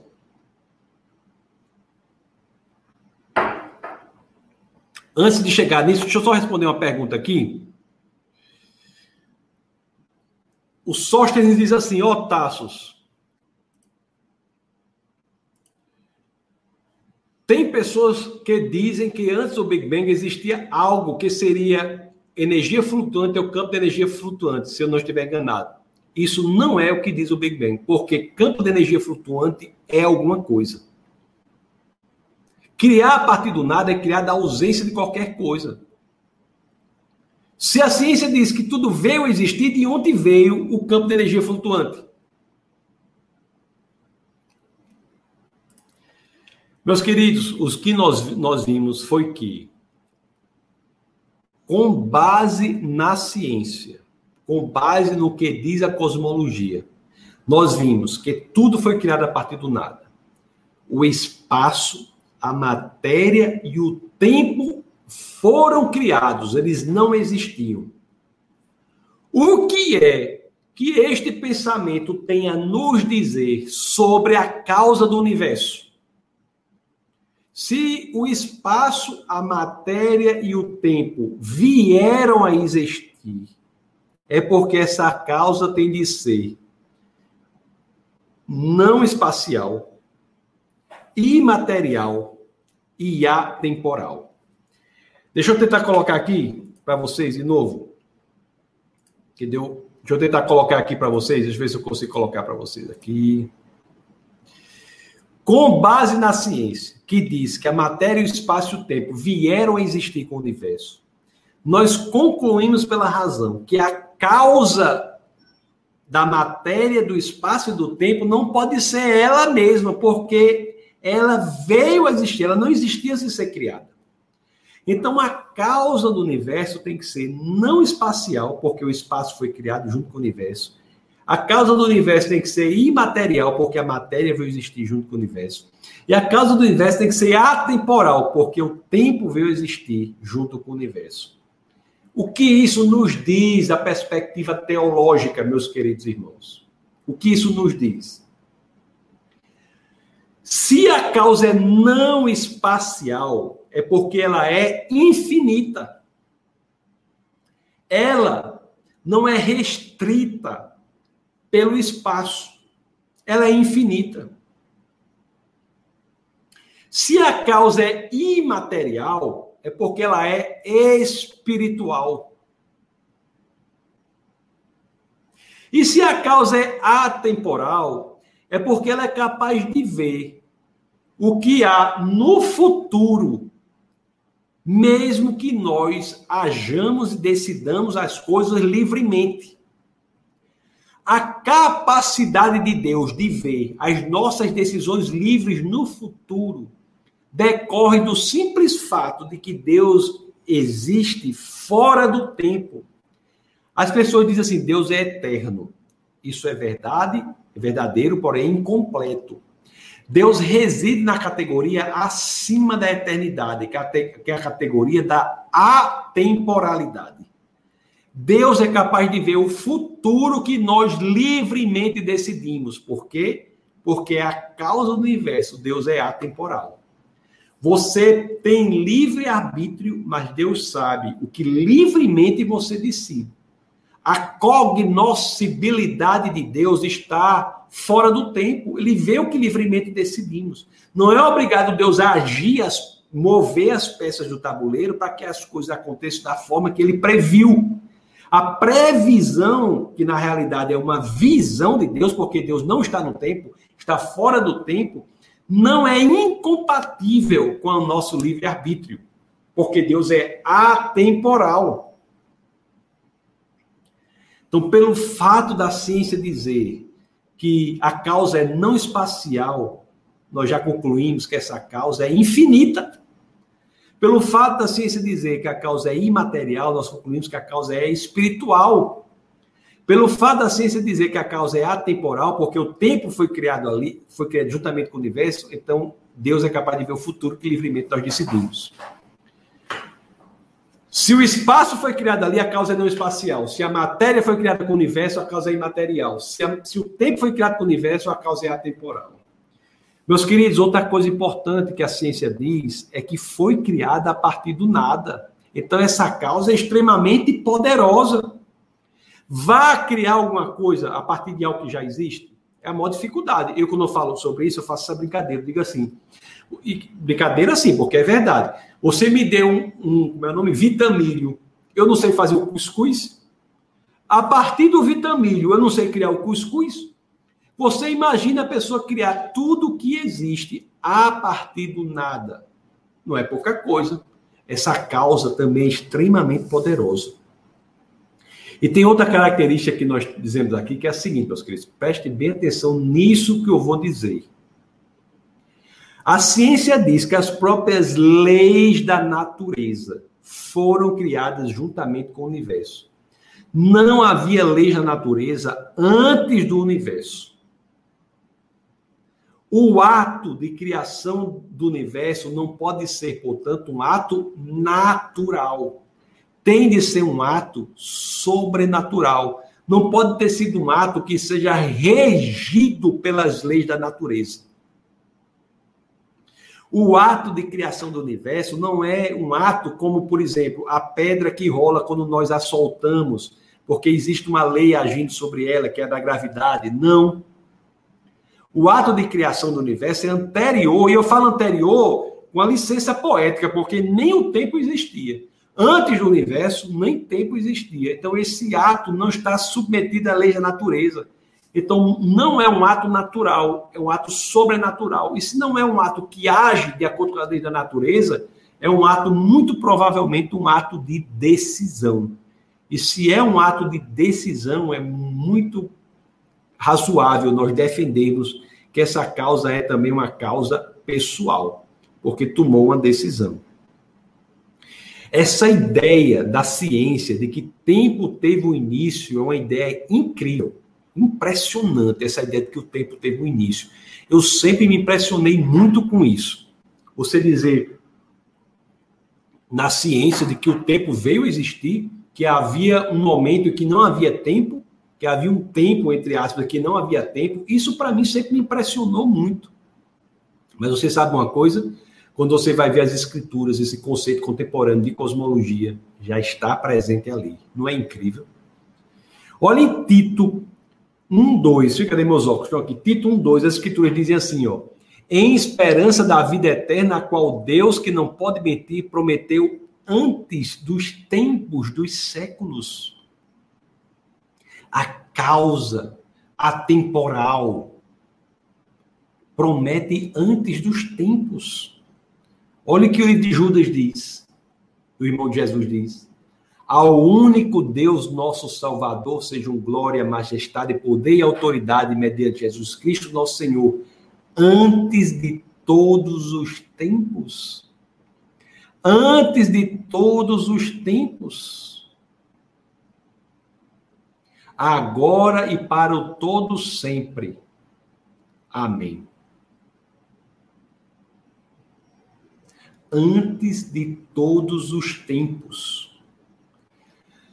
Você está entendendo que eu estou lendo um livro aqui das Escrituras que traz uma tese cosmológica contemporânea, revolucionadora, de que havia um tempo e que não havia tempo. Já está na Bíblia. Meus queridos, essa é a primeira parte. A origem do universo aponta para a existência de Deus. Isso é impressionante. Isso é impressionante. Como a origem do universo aponta para a existência de Deus. É uma coisa incrível. Agora eu vou falar sobre outra coisa muito interessante agora, que é a do a do da sintonia do universo, o ajuste fino do universo, porque não só a forma como o universo foi criado, mas a forma como ele é estruturado é impressionante. E essa parte agora do argumento é uma, talvez seja a parte mais interessante do argumento. Deixa eu tomar uma água aqui para começar com vocês essa parte. Muito querendo. O pessoal falou aqui, o Sócio pediu para criar um grupo do WhatsApp para ficarmos conversando sobre essas palestras do TAS, seria uma sugestão, também trocaremos ideias como falar sobre essas coisas na escola. Sócio, eu estou pensando em criar um grupo do daquele outro concorrente do WhatsApp, qual é o nome? É, esqueci agora. É, o, é um outro aí que é melhor para fazer essas coisas. Estou pensando em fazer isso e disponibilizar para vocês, que eu estarei sempre em contato com vocês também. Estou pensando em fazer isso, mas fica à vontade, só estou dizendo que eu estou pensando em fazer. Como é o nome? O Telegram, Telegram, né, que chama. Pronto. É, vamos lá. Pessoal, eu vou mostrar esse outro argumento que eu vou mostrar para vocês. Esse aqui é que é impressionante, a forma como o universo é estruturado. Olha o argumento qual é. Todo projetista tem. Deixa eu ver se, se saiu aqui, moveu. Deixa eu, deixa eu colocar de novo aqui. Vezes dá esse, esse, porque eu fico tentando, eu fico é, compartilhando o meu, como é o nome, o meu iPad. Olha o que diz aqui, ó. Todo projetista, todo projeto tem um projetista. O universo foi projetado. A conclusão, o universo teve um projetista. Isso também é incrível. E para nós falarmos sobre isso, eu vou pedir um favor para vocês. Eu quero que você me responda, ou responda a si próprio, com a, com a honestidade que lhe é peculiar, com a forma como você normalmente responderia. Me diga uma coisa: se você estivesse caminhando pela floresta, encontrasse um relógio como esse, você consideraria que ele foi feito pelas leis naturais? Você está lá andando no meio do mato, olha para o chão, tem esse relógio. Aí você diz assim: meu amigo, a erosão tá impressionante aqui nesse lugar. Olha só, você diz isso? Não. Quando você identifica um elemento de complexidade que traz informação automaticamente, você identifica que ele é produto de uma mente inteligente. Isso é um argumento de William Paley que diz assim: todo relógio implica a existência de um relojoeiro. Não é assim que nós fazemos? Se nós encontrarmos algo que traga uma complexidade, automaticamente nós não identificamos e, e aceitamos de maneira clara que aquilo foi feito por uma mente inteligente por trás? Vamos ver se o universo tem uma complexidade semelhante a desse relógio. Porque se o universo tiver uma complexidade comparável a desse relógio, pela honestidade intelectual, nós temos que ter a mesma postura que temos diante do relógio. Meus queridos, o universo é feito com a precisão extrema para que a vida seja possível. Não é de qualquer maneira que o universo é feito para permitir a vida. Existe um princípio por trás do universo para que permita a existência de vida sobre a Terra chamado de princípio antrópico. E o princípio antrópico, ele denuncia o Criador. Porque quando olhamos para o universo, e também para a vida, e nós iremos ver a questão da vida na próxima, na, na, no próximo mês, né? embora estejamos todas as quintas-feiras às, às 21 horas sempre tratando disso também, mas o universo ele é estruturado de maneira tal que ele é milimetricamente sintonizado para que a vida seja possível. Existem inúmeras constantes que têm de ser milimetricamente sintonizadas. Eu vou citar aqui, pelo menos 122 constantes, vou citar aqui apenas cinco nível de oxigênio, transparência atmosférica, interação com a Lua, nível de CO2, gravidade. Tudo isso é milimetricamente sintonizado para que a vida seja possível. Se houver alteração em uma dessas constantes, a vida não é possível. Olha o que o ateu, né, faleceu já, né? Ele era ateu. Espero que antes da sua conversão, no íntimo do seu coração, tenha aceitado nosso Senhor e Salvador Jesus Cristo, tenha alcançado a alegria e o regozijo que só são possíveis na presença do Pai. Mas só, só Deus sabe. Mas ele, durante a vida toda, ele fez militância ateísta. Mas mesmo o ateísmo, ele aceita que, que há uma precisão extrema na criação do universo. Olha o que Stephen Hawking diz. Se a taxa de expansão do universo fosse diferente por uma parte em mil milhão, bilhão, trilhão, quadrilhão, um segundo depois da explosão, um segundo depois do Big Bang, o universo entraria em colapso contra si mesmo ou nunca desenvolveria galáxias a taxa de expansão do universo no primeiro segundo do universo é determinante para que nós possamos, por exemplo, estar batendo esse papo aqui. Do contrário, a vida não seria possível. No primeiro segundo depois do universo. Não é incrível, não? Não é incrível, não? A precisão extrema do, do universo, na, no que diz respeito à gravidade, não é só no primeiro segundo, não. Hoje é a mesma coisa. Se a força gravitacional fosse alterada em mais de uma parte sobre 10 elevado a 40, e aqui embaixo você vê, né? Que é 0, tá vendo aqui, ó, 0,00040 40 zeros, 1%. Se a força da gravidade fosse alterada nisso aqui, o Sol não existiria, a Lua iria se chocar com a Terra ou se perder pelo espaço. Meus queridos, isso eu falei de uma constante, a gravidade. Preste atenção no que eu vou dizer. Preste atenção no que eu vou dizer, que são evidências científicas e nós temos que nos posicionar do ponto de vista religioso, filosófico, científico, diante das evidências. O cristianismo não quer que você seja cristão por outra razão, não. Ele quer que você seja cristão porque é a verdade. E por ser a verdade, ele diz: busca as evidências. A primeira epístola de Pedro, no capítulo 3, no verso 15, diz isso. Santifique o Senhor em seu coração, esteja sempre preparado para apresentar as razões da esperança que há em você. Esteja sempre preparado para apresentar as razões da sua fé. Eu falei aqui de uma evidência, de, uma, de, um, de um elemento que tem que ser milimetricamente sintonizado, mas há 122 elementos que são conhecidos. 122 elementos, 122 constantes antrópicas que são conhecidas.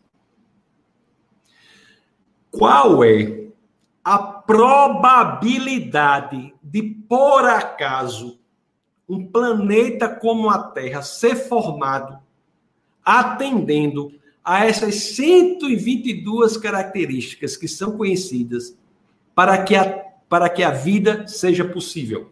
E essa pergunta seja possível.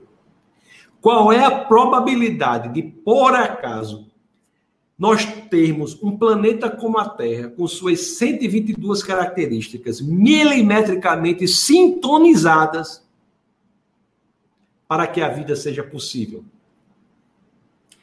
Rio Grosso fez esse cálculo e a probabilidade que ele chegou para que nós tivéssemos 122 características milimetricamente sintonizadas, por acaso, foi de uma chance em 10 elevado a 138.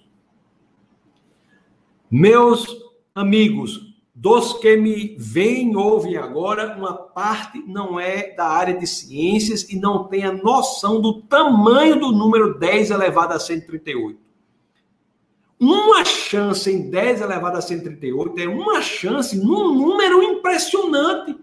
Então, uma chance em 10 elevado a 138 é uma chance mínima. É acertar uma vez, na primeira vez, nesse universo numérico de 10 elevado a 138. É achar aquela bola de gude específica em 10 elevado a 138 bolas. É 0,0000000000138 1% de chance de ser por acaso. 10 elevado a 138 é um número tão grande, tão grande, que para que você tenha uma ideia, o número de átomos eu não vou falar nem do Brasil. Estou falando, falando de átomos. Preste bem atenção. O número de átomos estimado, não do, do, do, do não, não do planeta Terra, de todo o universo. O número de átomos de todo o universo é estimado em 10 elevado a 70. Existe um princípio na matemática, na área de estatísticas e probabilidades, estatística e probabilidade, chamado princípio de Borel, que diz que uma chance em 10 a 50 é probabilidade zero, portanto é impossível. Se uma chance em 10 elevado a 50 é impossível pela matemática, uma chance em 10 elevado a 51 é 10 vezes impossível. Uma chance em 10 elevado a 52, 100 vezes impossível. Uma chance em 10 elevado a 53, mil vezes impossível. Uma chance em 10 elevado a 54, 10 mil vezes impossível. Uma chance em 10 elevado a 55, 100 mil vezes impossível. 100 mil vezes impossível, uma chance em 10 elevado a 55. Onde é que eu vou chegar quando eu chegar ao número uma chance em 10 elevado a 138, que é a probabilidade de, por acaso, nós temos as 122 características ou constantes milimetricamente sintonizadas para que a vida seja possível neste planeta. Isso que Hugh Gross diz. Agora, meus queridos, eu sempre tive uma pergunta. Você pode dizer assim, tudo bem, o planeta Terra, para ser formado da forma que ele é, para que a vida seja possível, é algo que não pode, é, é muita fé para acreditar que isso é por acaso. É mais fé para crer nisso do que crer em Deus. Porque é uma fé que vai romper, não é o impossível, é um sem número de vezes o impossível. Mas você ainda pode perguntar, e eu tinha essa pergunta aqui. Não seríamos muito pequenos no universo, quase desprezíveis para sermos filhos do Criador de tudo isso?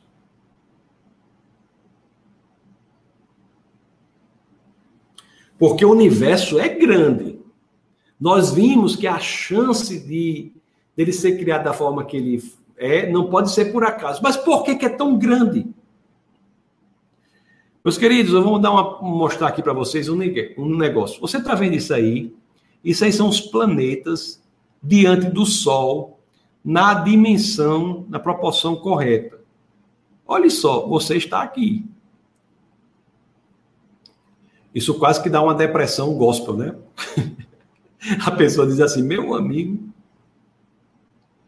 Tem gente que diz assim, mas se nós somos filhos de Deus, somos criação de Deus, por que, que o universo é tão grande? Quando você começa a se aprofundar mais, você encontra as respostas.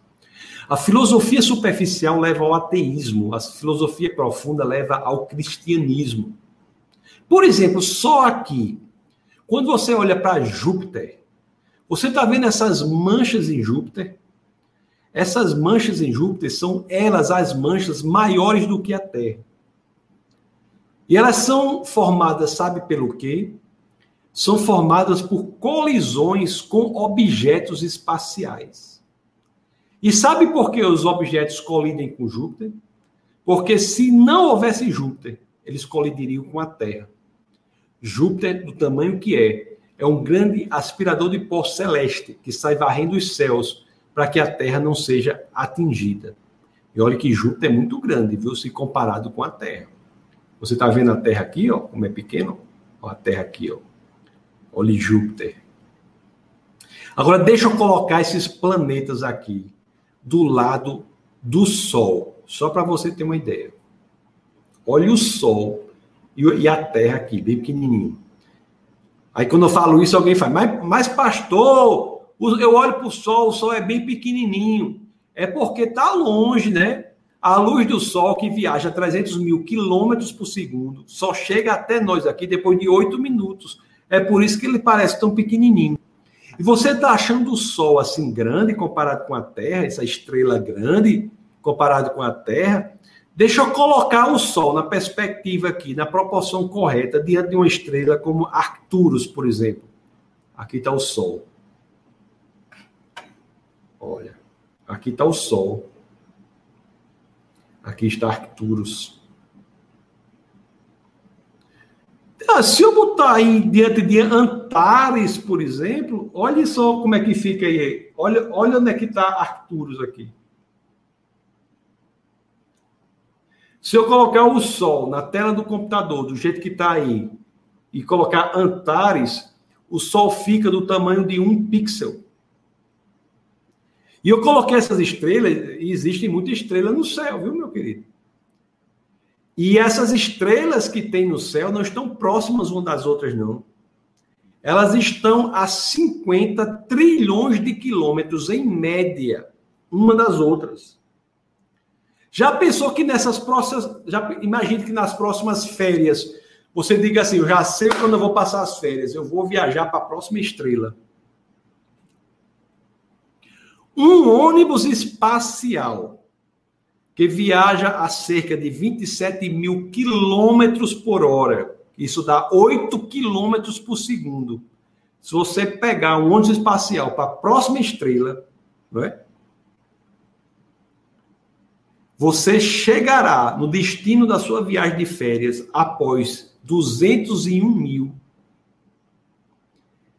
450 anos o universo é muito grande. E a pessoa pensa, meu amigo, será que Deus criou tudo isso só para nós? Eu tinha essa dúvida, sabe? Eu venho do ateísmo. Eu tinha essa dúvida. E olhe que tem muita estrela no céu.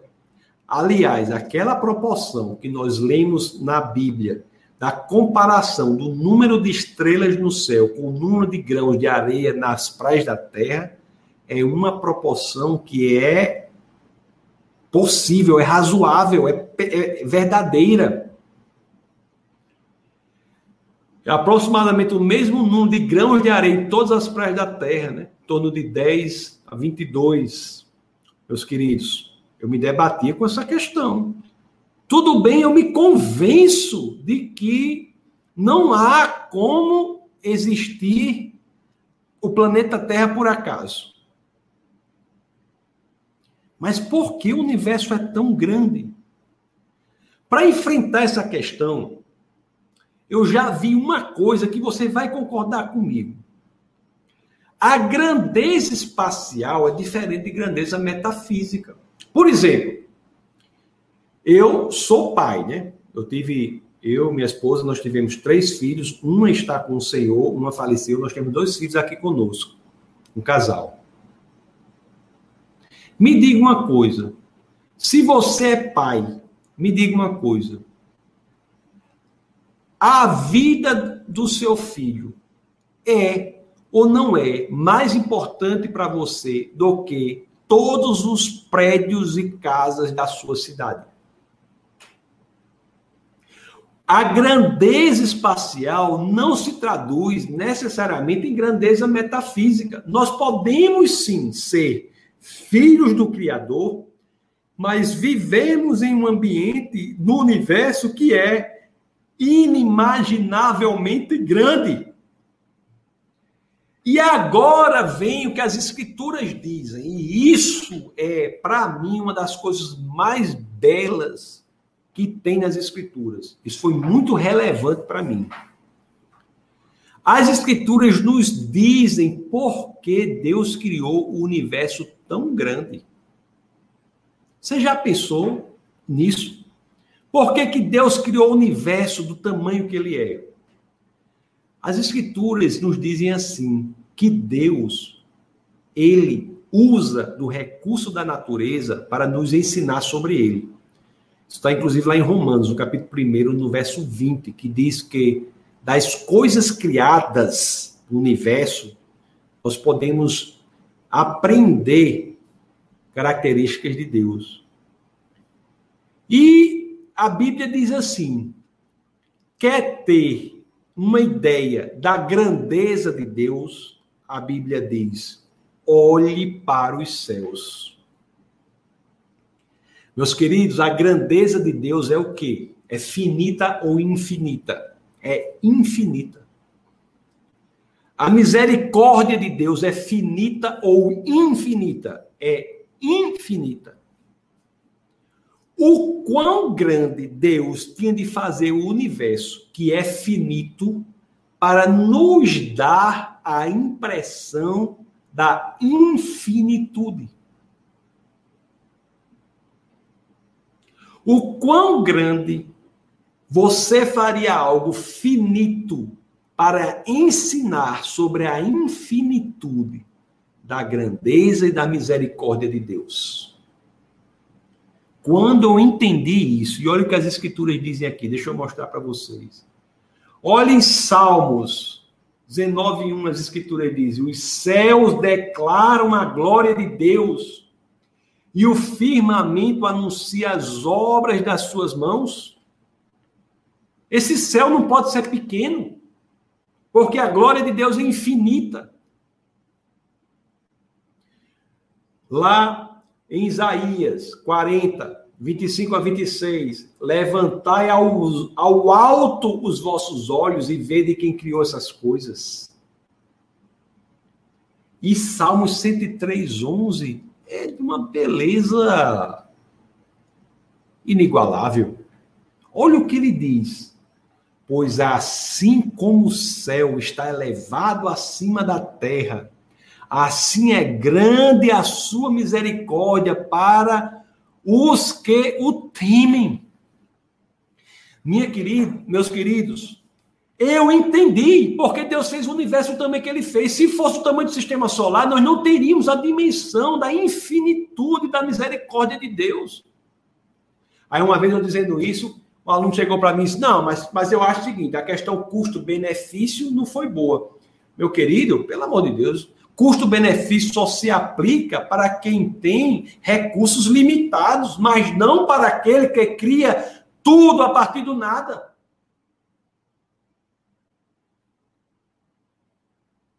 É para nos ensinar da incomensurabilidade, infinitude de sua misericórdia, que Deus faz o universo que é finito, nos dando a impressão de infinitude.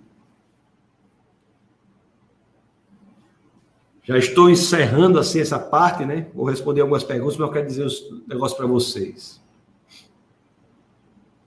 Quando olhamos para o universo, nós vemos o quê? A primeira parte do nosso bate-papo. Nós vimos o quê? Que a causa do universo já que a cosmologia de ponta nos diz que o espaço, o tempo e a matéria foram criadas juntamente com o universo, a causa do universo não pode ser espacial, ela tem que ser não espacial. E se ela é não espacial, ela é infinita. Já que o tempo foi criado juntamente com o universo, a causa do universo não pode ser temporal, porque não havia tempo, ela é atemporal ou seja, mais do que eterna, é capaz de ver o que livremente você decide no, no, no futuro. Já que a matéria foi criada juntamente com o universo, a causa do universo não pode ser material, ela é imaterial, portanto espiritual. Mas nós vimos também que a cosmologia diz que o universo foi criado pela causa dele a partir do nada de acordo com o que o livro de Moisés, Gênesis, no capítulo 1, verso 1, já diz. No princípio, Deus criou os céus e a terra, né? Céus e a terra é a forma em hebraico de dizer universo. e criou, é a tradução para o hebraico bará, que quer dizer criar a partir do nada. Né? A tese, que é conhecida em latim por criar o ex nihilo. Uma causa que cria tudo a partir do nada é uma causa extremamente poderosa. Nós vimos também, de acordo com a cosmologia contemporânea, que as leis da natureza só vieram a existir após o universo, após a criação do universo. As leis foram criadas juntamente com o universo. Não havia leis da natureza sem o universo. Então, o ato de criação não pode ter sido um ato natural. Não é a pedra como rola por conta da gravidade, algo que flutua por conta do, da, da tensão superficial. Não. Não. Não é por isso. A criação não pode ter seguido lei da natureza. Então, essa criação, muito provavelmente, foi um ato pessoal. Por quê? Foi um ato de decisão. E nós vimos também agora, dessa segunda parte, que o universo não foi criado de qualquer forma. Houve 122 constantes cosmológicas, constantes que são antrópicas, constantes, que permitem a existência da vida, que tiveram de ser milimetricamente sintonizadas para que a vida fosse possível, pelo menos 122 conhecidas. Nós vimos que sintonizar essas 122 constantes é um ato extremamente complexo. Não é? A chance disso ter sido feito por acaso é de uma chance em 10 elevado a 138, que nós já vimos que isso não é possível por acaso. Então, essa causa também é extremamente inteligente.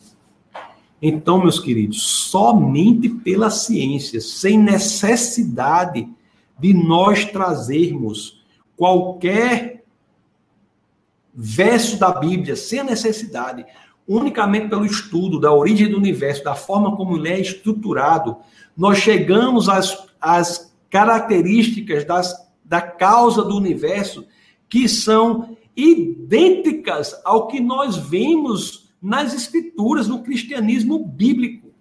Isso sem necessária referência às escrituras. Ou seja, é de maneira clara, nós, vem, nós estamos vendo como Deus pode ser apreendido pela revelação especial, que são as escrituras, mas também, em grande parte, pela revelação natural, que se dá pela, pelas coisas criadas. Meus queridos irmãos, então agora nós entraremos agora na questão das perguntas. Eu espero que tenham ficado é, interessados nessa questão. Deixa eu falar um pouco, um pouco aqui sobre as perguntas. Então, se vocês tiverem perguntas, vocês podem colocar aí, tá certo? Ou já passar para as perguntas. Deixa eu tomar uma aguinha aqui. Pode colocar suas, os seus comentários aí.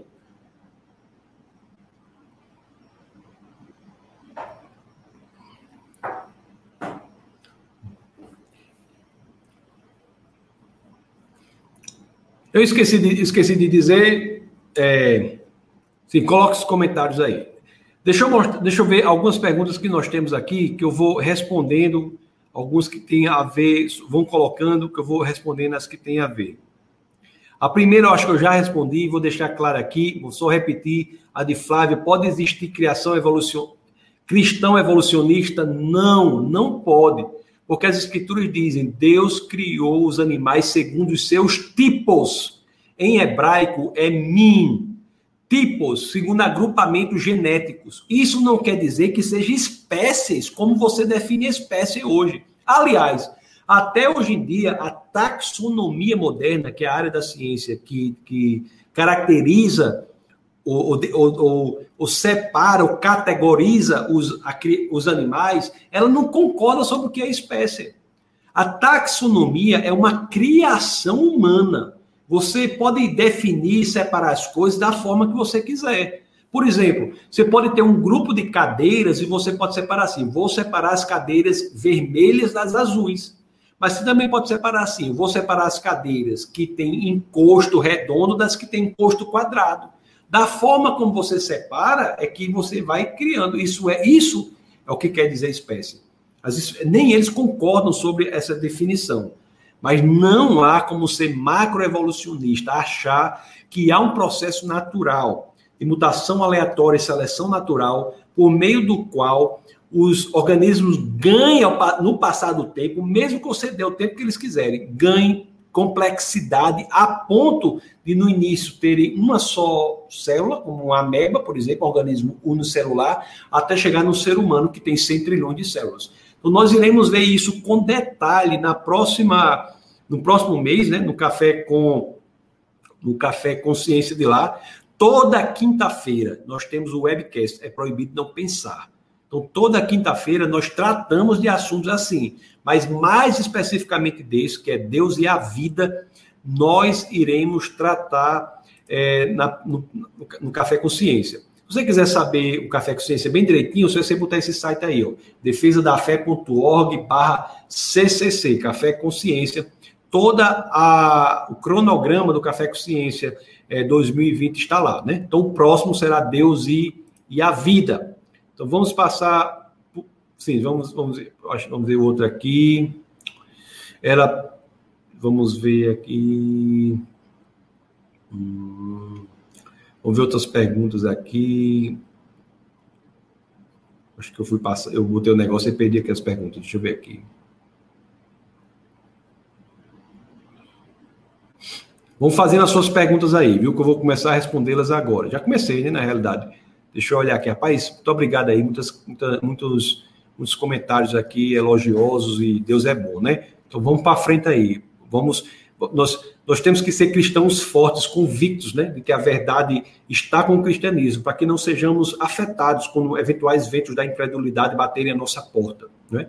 Eu, eu disse isso no Café Ciência passado, que nós temos aí que muita gente é, muitas pessoas, muitos jovens na universidade, menos nos últimos anos do ensino médio, abandonam o cristianismo. As estatísticas dizem que é em torno de 3 quartos, ou seja, 75% dos jovens abandonam o cristianismo ou se esfriam no cristianismo nesses momentos, simplesmente porque não sabem dar respostas inteligentes e bem articuladas aos desafios céticos que enfrentam nesses ambientes. O cristianismo tem resposta, viu? O cristianismo tem respostas. É, deixa eu ver aqui o que diz as luminares, a separação de anões. Ó, diz, vou ver o que Sóstenes coloca aqui, vamos ver o que, é que ele quer dizer aqui. Ele, eu acho que ele citou aqui. E foi à tarde amanhã, dia terceiro, e disse Deus, haja luminares, tal, sejam eles sinais. Nota que os dias marcados passaram a existir, a partir daí, então os bilhões de anos não seriam esses Muito, muito boa pergunta. Esses luminares que aparecem aqui, Sóstenes, preste bem atenção no que eu vou dizer. O verbo que está aqui, quando ele diz haja luminares, esse verbo aqui, haja luminares, na expressão dos céus, essa criação não é o verbo bará, aqui é o verbo assar. Assar não é criar tudo a partir do nada. Os luminares haviam sido criados quando Deus criou os céus e a terra tudo mais que existe. Deus, cria, Deus cria tudo que existe e vai moldando pelo verbo assar. Então você já Agora, os luminares só passam a ser visíveis a partir da Terra neste dia. Então, é, é como, por exemplo, quando eu em alguns lugares, aqui na, eu estou aqui em Natal, no Rio Grande do Norte, aqui é uma cidade conhecida até como cidade do Sol. Quase nunca tem, tem o sol está nublado. A gente olha para o céu, sabe onde o sol está. Mas tem outros lugares, por exemplo, quando eu estava na Inglaterra, você olhava para o céu e você não vê o sol. Está claro, eu sei, eu sei que está de dia, eu sei que está de noite, mas eu não sei onde está o Sol. Então era assim. E quando Deus começou a moldar a atmosfera pelo verbo assar, os luminares apareceram. Então não é que começou a passar a, a, a contar a partir daí. Outra coisa que eu vou aproveitar para responder, que eu acho que eu nem disse, deveria ter dito talvez antes e não disse. Dia. Os seis dias. Que dias são esses? Eu posso defender que houve o Big Bang e dizer que a criação foi seis dias, porque ele está achando aqui que. É, ah, é por isso que você está dizendo aqui, né? É como se esses dias anteriores fossem literais e só depois que passou os bilhões de anos. Dia, no hebraico, aqui, é a tradução do, do, do, do da palavra Yom. E Yom tem quatro significados possíveis no hebraico. Esse dia que você está lendo aí tem quatro significados possíveis. Ele pode, no hebraico, ele pode representar dia de 24 horas, como é esse dia, dia de 24 horas. Pode representar dia em oposição à noite, quando você diz está de dia, está de noite, é a mesma palavra. Pode representar dia, quando você fala assim, nos dias de fulano, é a mesma palavra. E pode representar um longo período de tempo. Então, mesmo os que, como eu, entendem que o universo tem 14 bilhões de anos, 13,7 bilhões de anos, mesmo os que entendem que o universo tem essa idade, esse entendimento é compatível com a interpretação literal da Bíblia no que diz respeito aos dias. Uma coisa interessante, Sóstenes e os demais, se você for olhar as escrituras, você disse aqui, ó, se você olhar aqui, não sei se você coloca aqui, mas em cada dia diz assim, e foi-se e foi à tarde, por exemplo, você tá, ah, já está aqui na tela. E foi à tarde e amanhã o terceiro dia. Você vê isso no primeiro dia, e foi à tarde e amanhã o primeiro dia, e foi à tarde e amanhã o segundo dia, e foi à tarde e amanhã o terceiro dia, e foi à tarde e amanhã o quarto dia, e foi à tarde e amanhã o quinto dia, e foi à tarde e amanhã o sexto dia. Procure, procure se o sétimo dia tem isso. E foi à tarde e amanhã o sétimo dia? Não tem. Você entra no capítulo 2 de Gênesis, não tem isso. É um indício de que nós vivemos no sétimo dia, no sétimo Ion. No sétimo Ion. É o, que dia é esse? Que período é esse? É o período em que não há mais aquela ação criativa de Deus no sentido da palavra do verbo bará. Deus não mais cria algo a partir do nada no que diz respeito à, à natureza. Esse elemento do bará, ele descansou. É por isso que as escrituras dizem, não dizem, e foi o sétimo dia, né? Nós, nós estamos no sétimo dia. Você não veio e foi o sétimo dia. Tá, tá, tá claro isso aí? Então você pode ter uma interpretação de que o universo é antigo e mesmo assim você tem uma interpretação condizente com a literalidade da Bíblia. O defesa da fé defende a interpretação literal da Bíblia. Agora é claro, você interpreta a Bíblia no ponto do que diz respeito a ser literal ou não, da forma como você interpreta qualquer outro livro. É lógico. Por exemplo, você vai ver lá no Evangelho de São João, no capítulo 14, no verso 6, Jesus diz: Eu sou o caminho, a verdade e a vida. Ninguém vem ao Pai senão por mim. Ele está dizendo que é o caminho, que é feito de paralelepípedo? Não. É lógico. Entendeu? Então, esses dias aqui podem representar um longo período de tempo. Aí você pode me dizer, mas meu amigo, por que, que Moisés botou o mesmo nome Yom?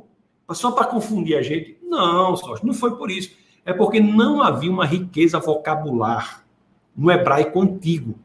Não havia uma riqueza vocabular no hebraico antigo. Se você tirar nomes próprios de lugares e de pessoas do hebraico antigo, vão, vão vai, vai, sobrar aí talvez o quê? 3 mil vocábulos. Eu acho que, não, não sei, só em verbos irregulares da língua portuguesa nós temos quase isso. Entendeu aí? Entendeu? Vamos ver aqui outra pergunta. Wagner Frazão diz que Tomás de Aquino, São Tomás, né? No século III já tratado do argumento causal, sim. Tem, tem vários argumentos né, da causa não causada, da primeira causa. E, a, e a, toda a filosofia medieval ela tem muito que trata disso. O Sorte, Sorte, mais uma vez, diz assim: Eu me emociono com esse argumento da vontade de chorar de muita emoção. Se eu não fosse sertanejo, eu, eu, eu chorar, porque os homens aqui do sertão não podem chorar, mas senão eu chorar também, viu, Sócio? Deixa eu ver se tem mais pergunta aqui. Ah, Arturo diz: em algum momento será viável fazer uma conclusão sobre como essas teorias da origem do universo podem ser aplicadas na defesa da nossa fé? Sim, foi isso que fizemos. Como os argumentos para a origem do universo nos apresentam uma causa que tem as mesmas características do Deus bíblico. Bíblico. A Flávia, Flávia diz: sou formada em Química, atualmente estudo Física, ambas licenciatura na UFRN. Ah, você está aqui onde nós estamos, nós estamos agora em Natal também.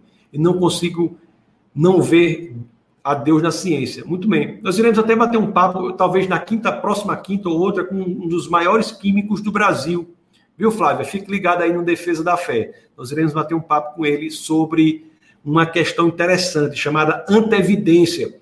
É que quando, quando olhamos na natureza, que é o Marcos, quando olhamos a natureza, nós vemos que A natureza traz soluções para problemas que ainda não apareceram, vão aparecer mais na frente. É como se houvesse uma antevidência, mostrando uma inteligência na natureza para lidar com problemas que só aparecem depois. É, o Anderson, é, o Anderson diz, Jocelyn diz, profundo. O Anderson diz, a paz, Senhor, a paz, Senhor, professor, foi Deus que levantou vocês para que esses temas possam ser levados ao ambiente intelectualmente favorecidos. Ah, ah, isso é importante, Anderson, você dizer isso, porque, e, porque também os ambientes intelectualmente favorecidos também representam campo missionário. Nós fazemos missão. Isso é muito importante, atingir essas pessoas. E é muito importante quando, quando essas pessoas são atingidas é, positivamente para o Evangelho, porque muitas delas têm campo de influência grande, elas conseguem influenciar para o Evangelho muita gente quando se convencem da veracidade do, do cristianismo. O, vamos ver outras perguntas. Vamos ver outras perguntas aqui. Tem muita gente.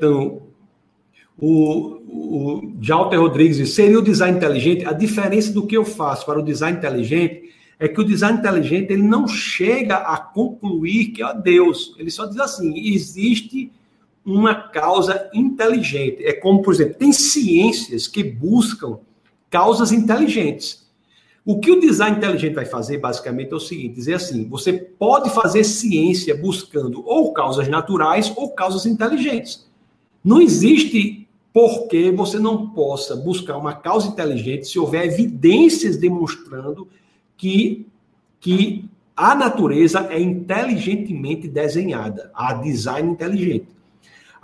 Um exemplo de ciências que buscam causas inteligentes. A antropologia é uma ciência que busca causa inteligente, a ciência forense é uma ciência que busca causa inteligente, não busca causas naturais. Então, então, a diferença que eu fiz é o seguinte: eu demonstrei, eu teve um argumento aqui que pode ser chamado de design inteligente, mostrando que o universo é inteligentemente constituído. Mas eu vou adiante, eu digo que há argumentos sim para dizer que a causa é o Deus, e não apenas qualquer Deus, o Deus cristão, o Deus das Escrituras, o Deus monoteísta que, de acordo com o argumento da confiabilidade das escrituras, nós podemos dizer que é o Deus bíblico. O TH diz, pastor, que Deus abençoe vosso ministério, onde consiga a informação que temos da porcentagem de DNA das bananas. Porcentagem de DNA das bananas. Saudação dos irmãos Maceió. O, o, o, a similitude, a semelhança de DNA das bananas com o ser humano é de 50%. Nós somos 50% no DNA iguais às bananas, TH. Isso não quer dizer que nós viemos das bananas, não é? Eu irei. Ei, me lembre no próximo, você que certamente peço que esteja, me lembre disso aí, viu? No próximo Café Consciência, nós falarmos dessa similitude de DNA. É argumento importante para mostrar que a semelhança de DNA entre a criação é indício de que somos produtos do mesmo Criador e não da evolução. Então, tanto que o homem é banana, o homem e o rato, por exemplo, tem em torno de 90% de similitude de DNA, ou seja, tem muitas coisas. Pessoal, muito obrigado, viu, por, por, por todo, por, por vocês. Ah, ah, ah, deixa eu, o Jordan diz aqui.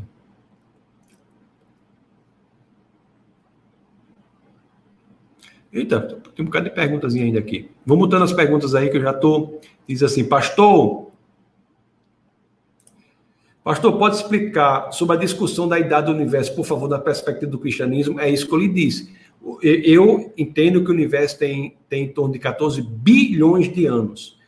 Isso, não, isso é um erro filosófico de algumas pessoas achar que quem defende essa idade do universo está falando da evolução. Não, tem nada a ver uma coisa com a outra. O universo é antigo e a vida pode ser jovem, não tem nada a ver uma coisa com a outra. E também quem defende o universo antigo, conforme eu expliquei antes aqui no vídeo, no, nessa transmissão. Quem defende o universo antigo está de acordo com a interpretação literal da Bíblia, porque eu disse para vocês, né, que em hebraico o termo dia é em hebraico yom, que tem quatro significados possíveis e um desses significados é um longo período de tempo, tá bom? O argumento ontológico, o argumento ontológico é um argumento muito, muito é, importante. Foi há vários tipos de explanação do argumento ontológico, mas O tradicionalmente mais importante é o de Anselmo, Anselmo de Canterbury, que é, em português é alguma coisa assim. O nome dele é Anselmo de Canterbury, que diz o seguinte: o argumento ontológico é assim. Atualmente, quem desenvolve esse argumento é, é um, um filósofo chamado Alvin, Alvin Plantinga. O que o argumento teológico diz? O argumento ontológico diz? Diz assim: Deus é o ser do qual não se pode pensar nada maior. Se Deus é o ser do qual não se pode pensar nada maior, ele deve existir.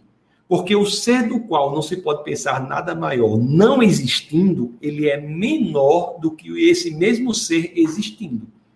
Então não é maior no sentido de tamanho, no sentido de, de grandiosidade, mais perfeito, moralmente perfeito. Então, aquele ser do qual não se pode pensar nada maior deve existir. Porque ele não existindo, ele não é o ser do qual não se pode pensar nada maior, porque existe um maior do que ele. Quem é? É ele mesmo existindo. Esse é um argumento ontológico. Tá certo? O Sóstenes, mais uma vez, Sóstenes dizendo, a gente tem que escrever esse argumento de conhecimento das pessoas, pois isso pode aproximar muita gente de Deus. É isso que o Defesa da Fé tem feito, tem se esforçado, as pessoas têm se envolvido, se envolvam com a gente. Se envolvam, é muito importante, né? Nós precisamos do, do, do seu envolvimento do seu envolvimento. A Milena, doutora Milena, diz assim, ó, pois desde a criação do mundo, os atributos invisíveis de Deus, seu eterno poder, sua natureza divina tem sido clara, vistos claramente, sendo compreendidos por meio das coisas que foram criadas. Romanos 1,20 é a Bíblia dizendo que existe a revelação geral. A revelação, a revelação geral. Revelação geral qual é? Pelas coisas criadas. Muito, muito obrigado, Milena, por você colocar isso aí. Esses argumentos são, é, o, o, esses argumentos são válidos para a física quântica. Gilson, eu tenho um vídeo no defesa da fé.tv sobre física quântica. O grande ataque da física quântica é que as pessoas acham que a física quântica diz que não há causalidade. Não é isso que a física quântica diz. A física quântica não ataca a causalidade. Está é? lá explicado bem claramente no nesse vídeo, viu? Nesse vídeo. Qualquer coisa, você deixa um comentário aí depois no YouTube, embaixo desse vídeo aqui, que eu coloco o link, se você não achar, claro, o link do, do, do pequeno vídeo que eu fiz explicando a questão do cristianismo e a mecânica quântica. O Jalter diz assim, pastor, então se eu acredito no Big Bang? Sim, acredito no Big Bang. Essas são as evidências que nós temos. O Big Bang é praticamente um consenso entre a ciência. Se houver, agora, deixa eu dizer para vocês, aqueles que não acreditam no Big Bang, acreditam no universo jovem, também esse entendimento é compatível com as escrituras. Você se lembra que dia em hebraico também representa 24 horas? O problema para quem não acredita no Big Bang é que ele terá muita dificuldade do ponto de vista científico mas também é compatível. Tenho amigos que defendem até o universo jovem. Agora, o que eu não aceito, assim, que eu acho que aceito do ponto de vista intelectual, é a pessoa dizer que quem defende o universo antigo não é bíblico. Não, é bíblico e não só. Bíblico como é literalmente bíblico. E outra coisa, as pessoas acham que defender o universo antigo é defender a evolução. Isso é um erro intelectual, não tem nada a ver uma coisa com a outra. Então, nós vamos ver aqui, tem mais algumas perguntas, nós estamos já perto de encerrar. Vamos ver o que o Marcos Andrade diz. Grande, é notória uma. Se for que eu estou pensando, é um dos maiores conhecedores aqui do café, de café, eu acho que é ele. Não sei se é. É notória a contribuição do cristianismo para a ciência, pela fundação de várias universidades, porque o ambiente científico, mesmo diante das evidências já conhecidas, é tão ácido à Bíblia porque as pessoas. Excelente pergunta. Eu vou até tomar água aqui. Sabe que tem um golinho d'água aqui? Por quê? Por que que. Porque o ambiente científico, mesmo diante das evidências, ainda é ácido à Bíblia. Muita gente é ateu ou flerta com ateísmo, não por questões intelectuais, flerta por questões morais. O que eu quero dizer com isso? A cosmovisão cristã não é uma cosmovisão que permite que você assuma a direção da sua própria vida. Não. A cosmovisão cristã, quando você se convence que ela é verdadeira e você se converte ao cristianismo, o que vem no pacote é uma proposta: morra para que Jesus viva. Então, a direção da sua vida passa a ser do Senhor. Passa a ser do Senhor. E o ateísmo não. O ateísmo permite que você leve a sua vida da forma que você quiser. Não há prestação de contas. E muitas universidades brasileiras, as públicas principalmente, foram formadas com uma influência importante de uma visão de mundo ateísta, que é o marxismo. Eu não estou falando da perspectiva política de marxismo, não estou falando nada disso. Defesa da fé, o Defesa da Fé defende um candidato, só tem um candidato, se chama JC, Jesus Cristo, nosso Senhor e Salvador. Esse é o candidato que nós defendemos. O que eu estou falando aqui é filosoficamente. O marxismo é materialista. O materialismo histórico, que é a base estrutural marxista, é ateísta.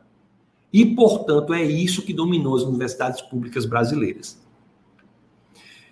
Pastor, tem indicação de livros apologéticos para iniciantes? Inúmeras indicações, vários livros. Qualquer livro de William Lane Craig, Norman Geisler, qualquer livro de Gary Habermas, qualquer livro de Ravi Zacharias, qualquer livro dessas pessoas são excelentes. Depende muito da área. Importante eu lhe dizer isso, viu? Se você é da área de história, por exemplo, eu falei muito sobre física hoje, mas quando eu for falar sobre a confiabilidade da Bíblia, sobre a pessoa de Jesus Cristo, eu vou falar muito de história. Então, na apologética, há elementos para todas as áreas. Eu sou generalista, eu gosto de tudo. Mas se você gosta só de uma área específica, não tem problema. Se dedique àquela área específica. Deus quer usar você da forma que você é.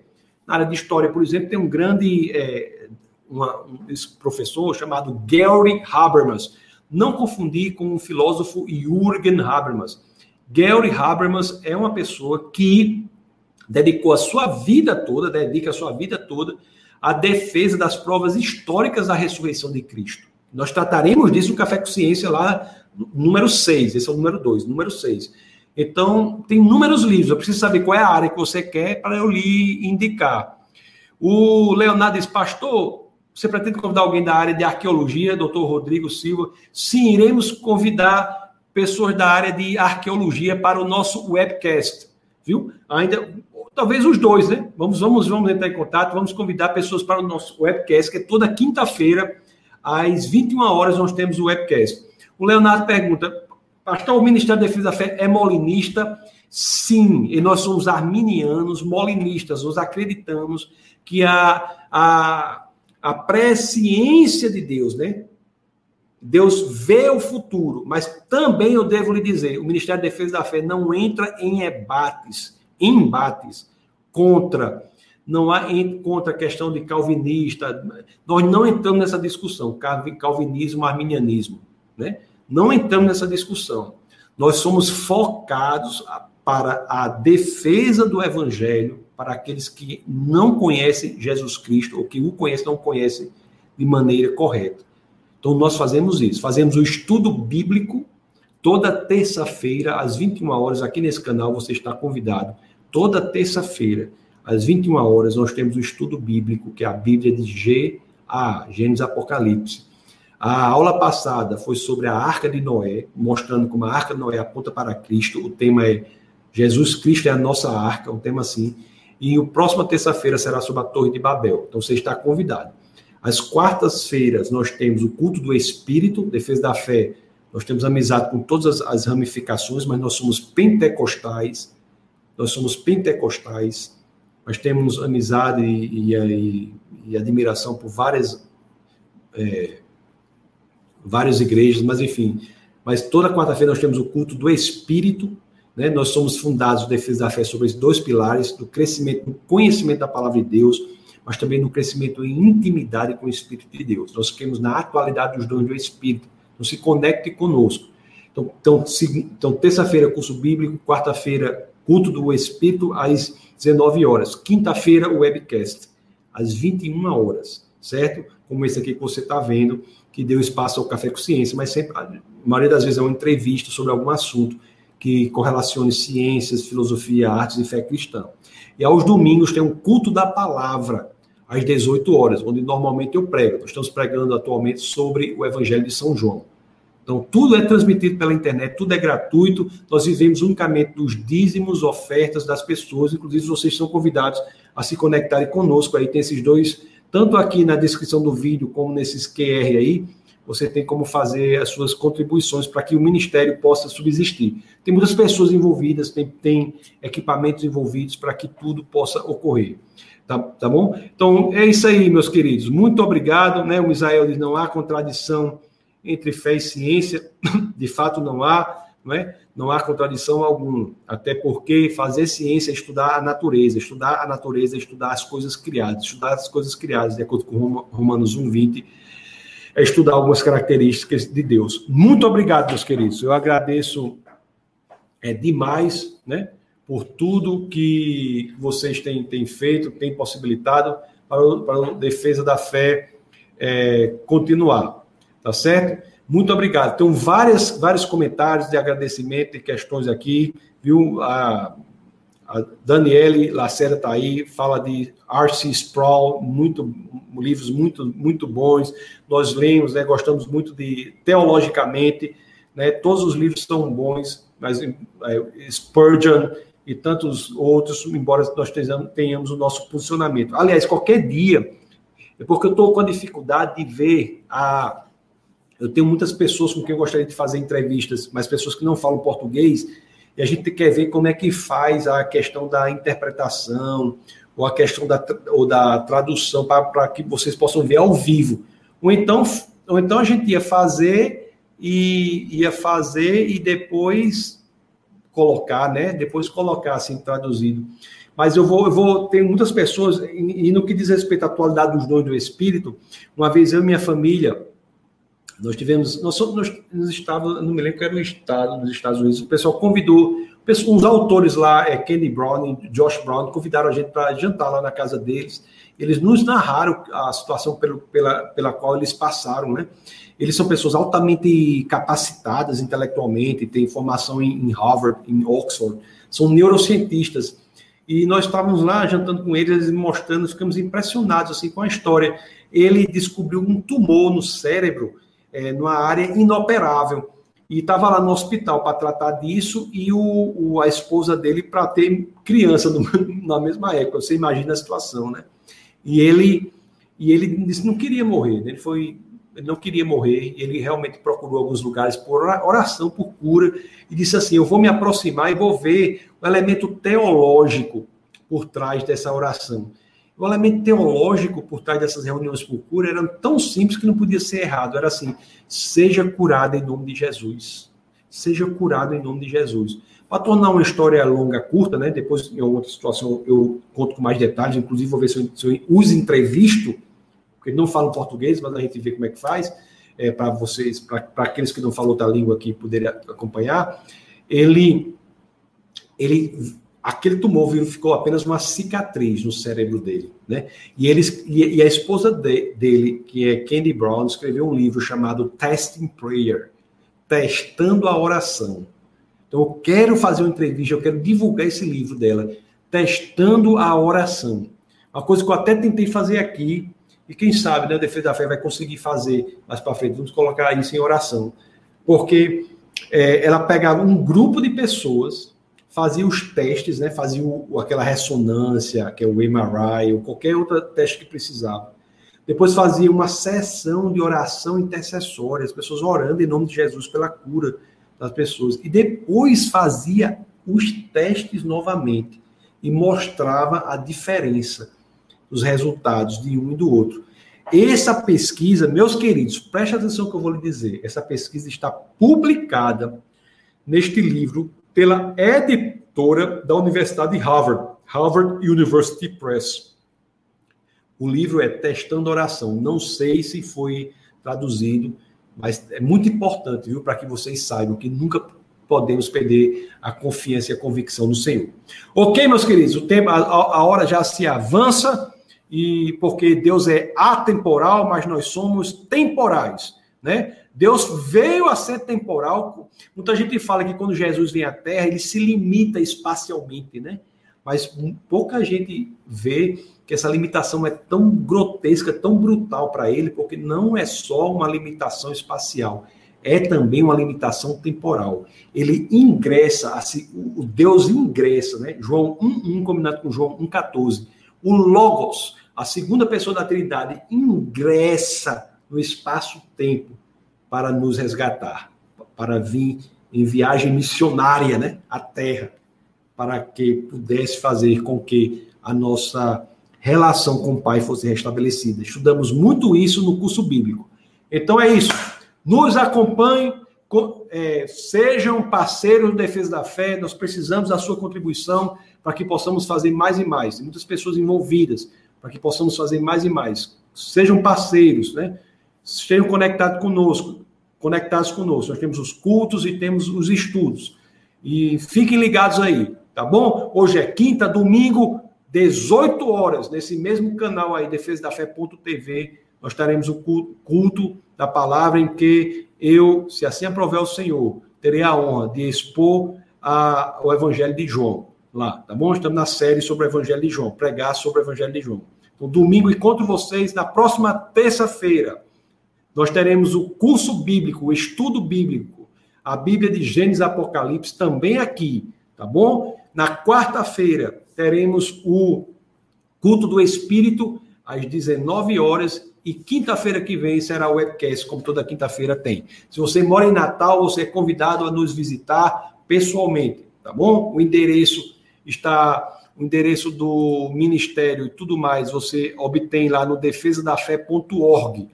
Entra lá, defesadafé.org, você vai ter todo, todos os detalhes lá, vocês entram lá, tá bom? Se não são inscritos no, no não são inscritos no, no YouTube, se inscrevam, bota o seu navegador aí, defesadafé.tv, se inscrevam e clique lá no sininho, tá bom? Sigam também o Instagram, tem o meu Instagram aí, taços.licurgo, tem o Instagram do Defesa da Fé. Tudo que fazemos, nós estamos colocando lá no Instagram.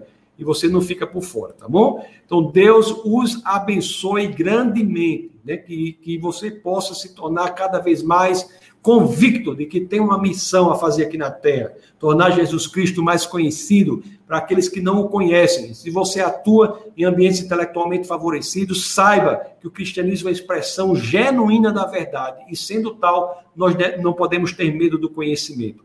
É claro que temos que transitar aquela, aquele espaço que separa o cérebro do coração né? O cristianismo genuíno se realiza no coração, mas para chegar aqui, nós temos que ultrapassar os obstáculos intelectuais que separam o homem do evangelho. E Deus conta conosco. Nós somos, como C.S. Lewis diz, soldados em um território ocupado para fazer com que o reino de Deus se, Deus se expanda aqui na terra até que chegue o momento do julgamento, para aqueles que estão em Cristo sejam salvos e aqueles que, até chegar aí, os que não estão, possam entender que é necessário nosso Senhor e Salvador para que tenhamos a vida eterna ao lado do Pai. Então, Deus abençoe a todos e até a próxima oportunidade. Fiquem na paz do Senhor.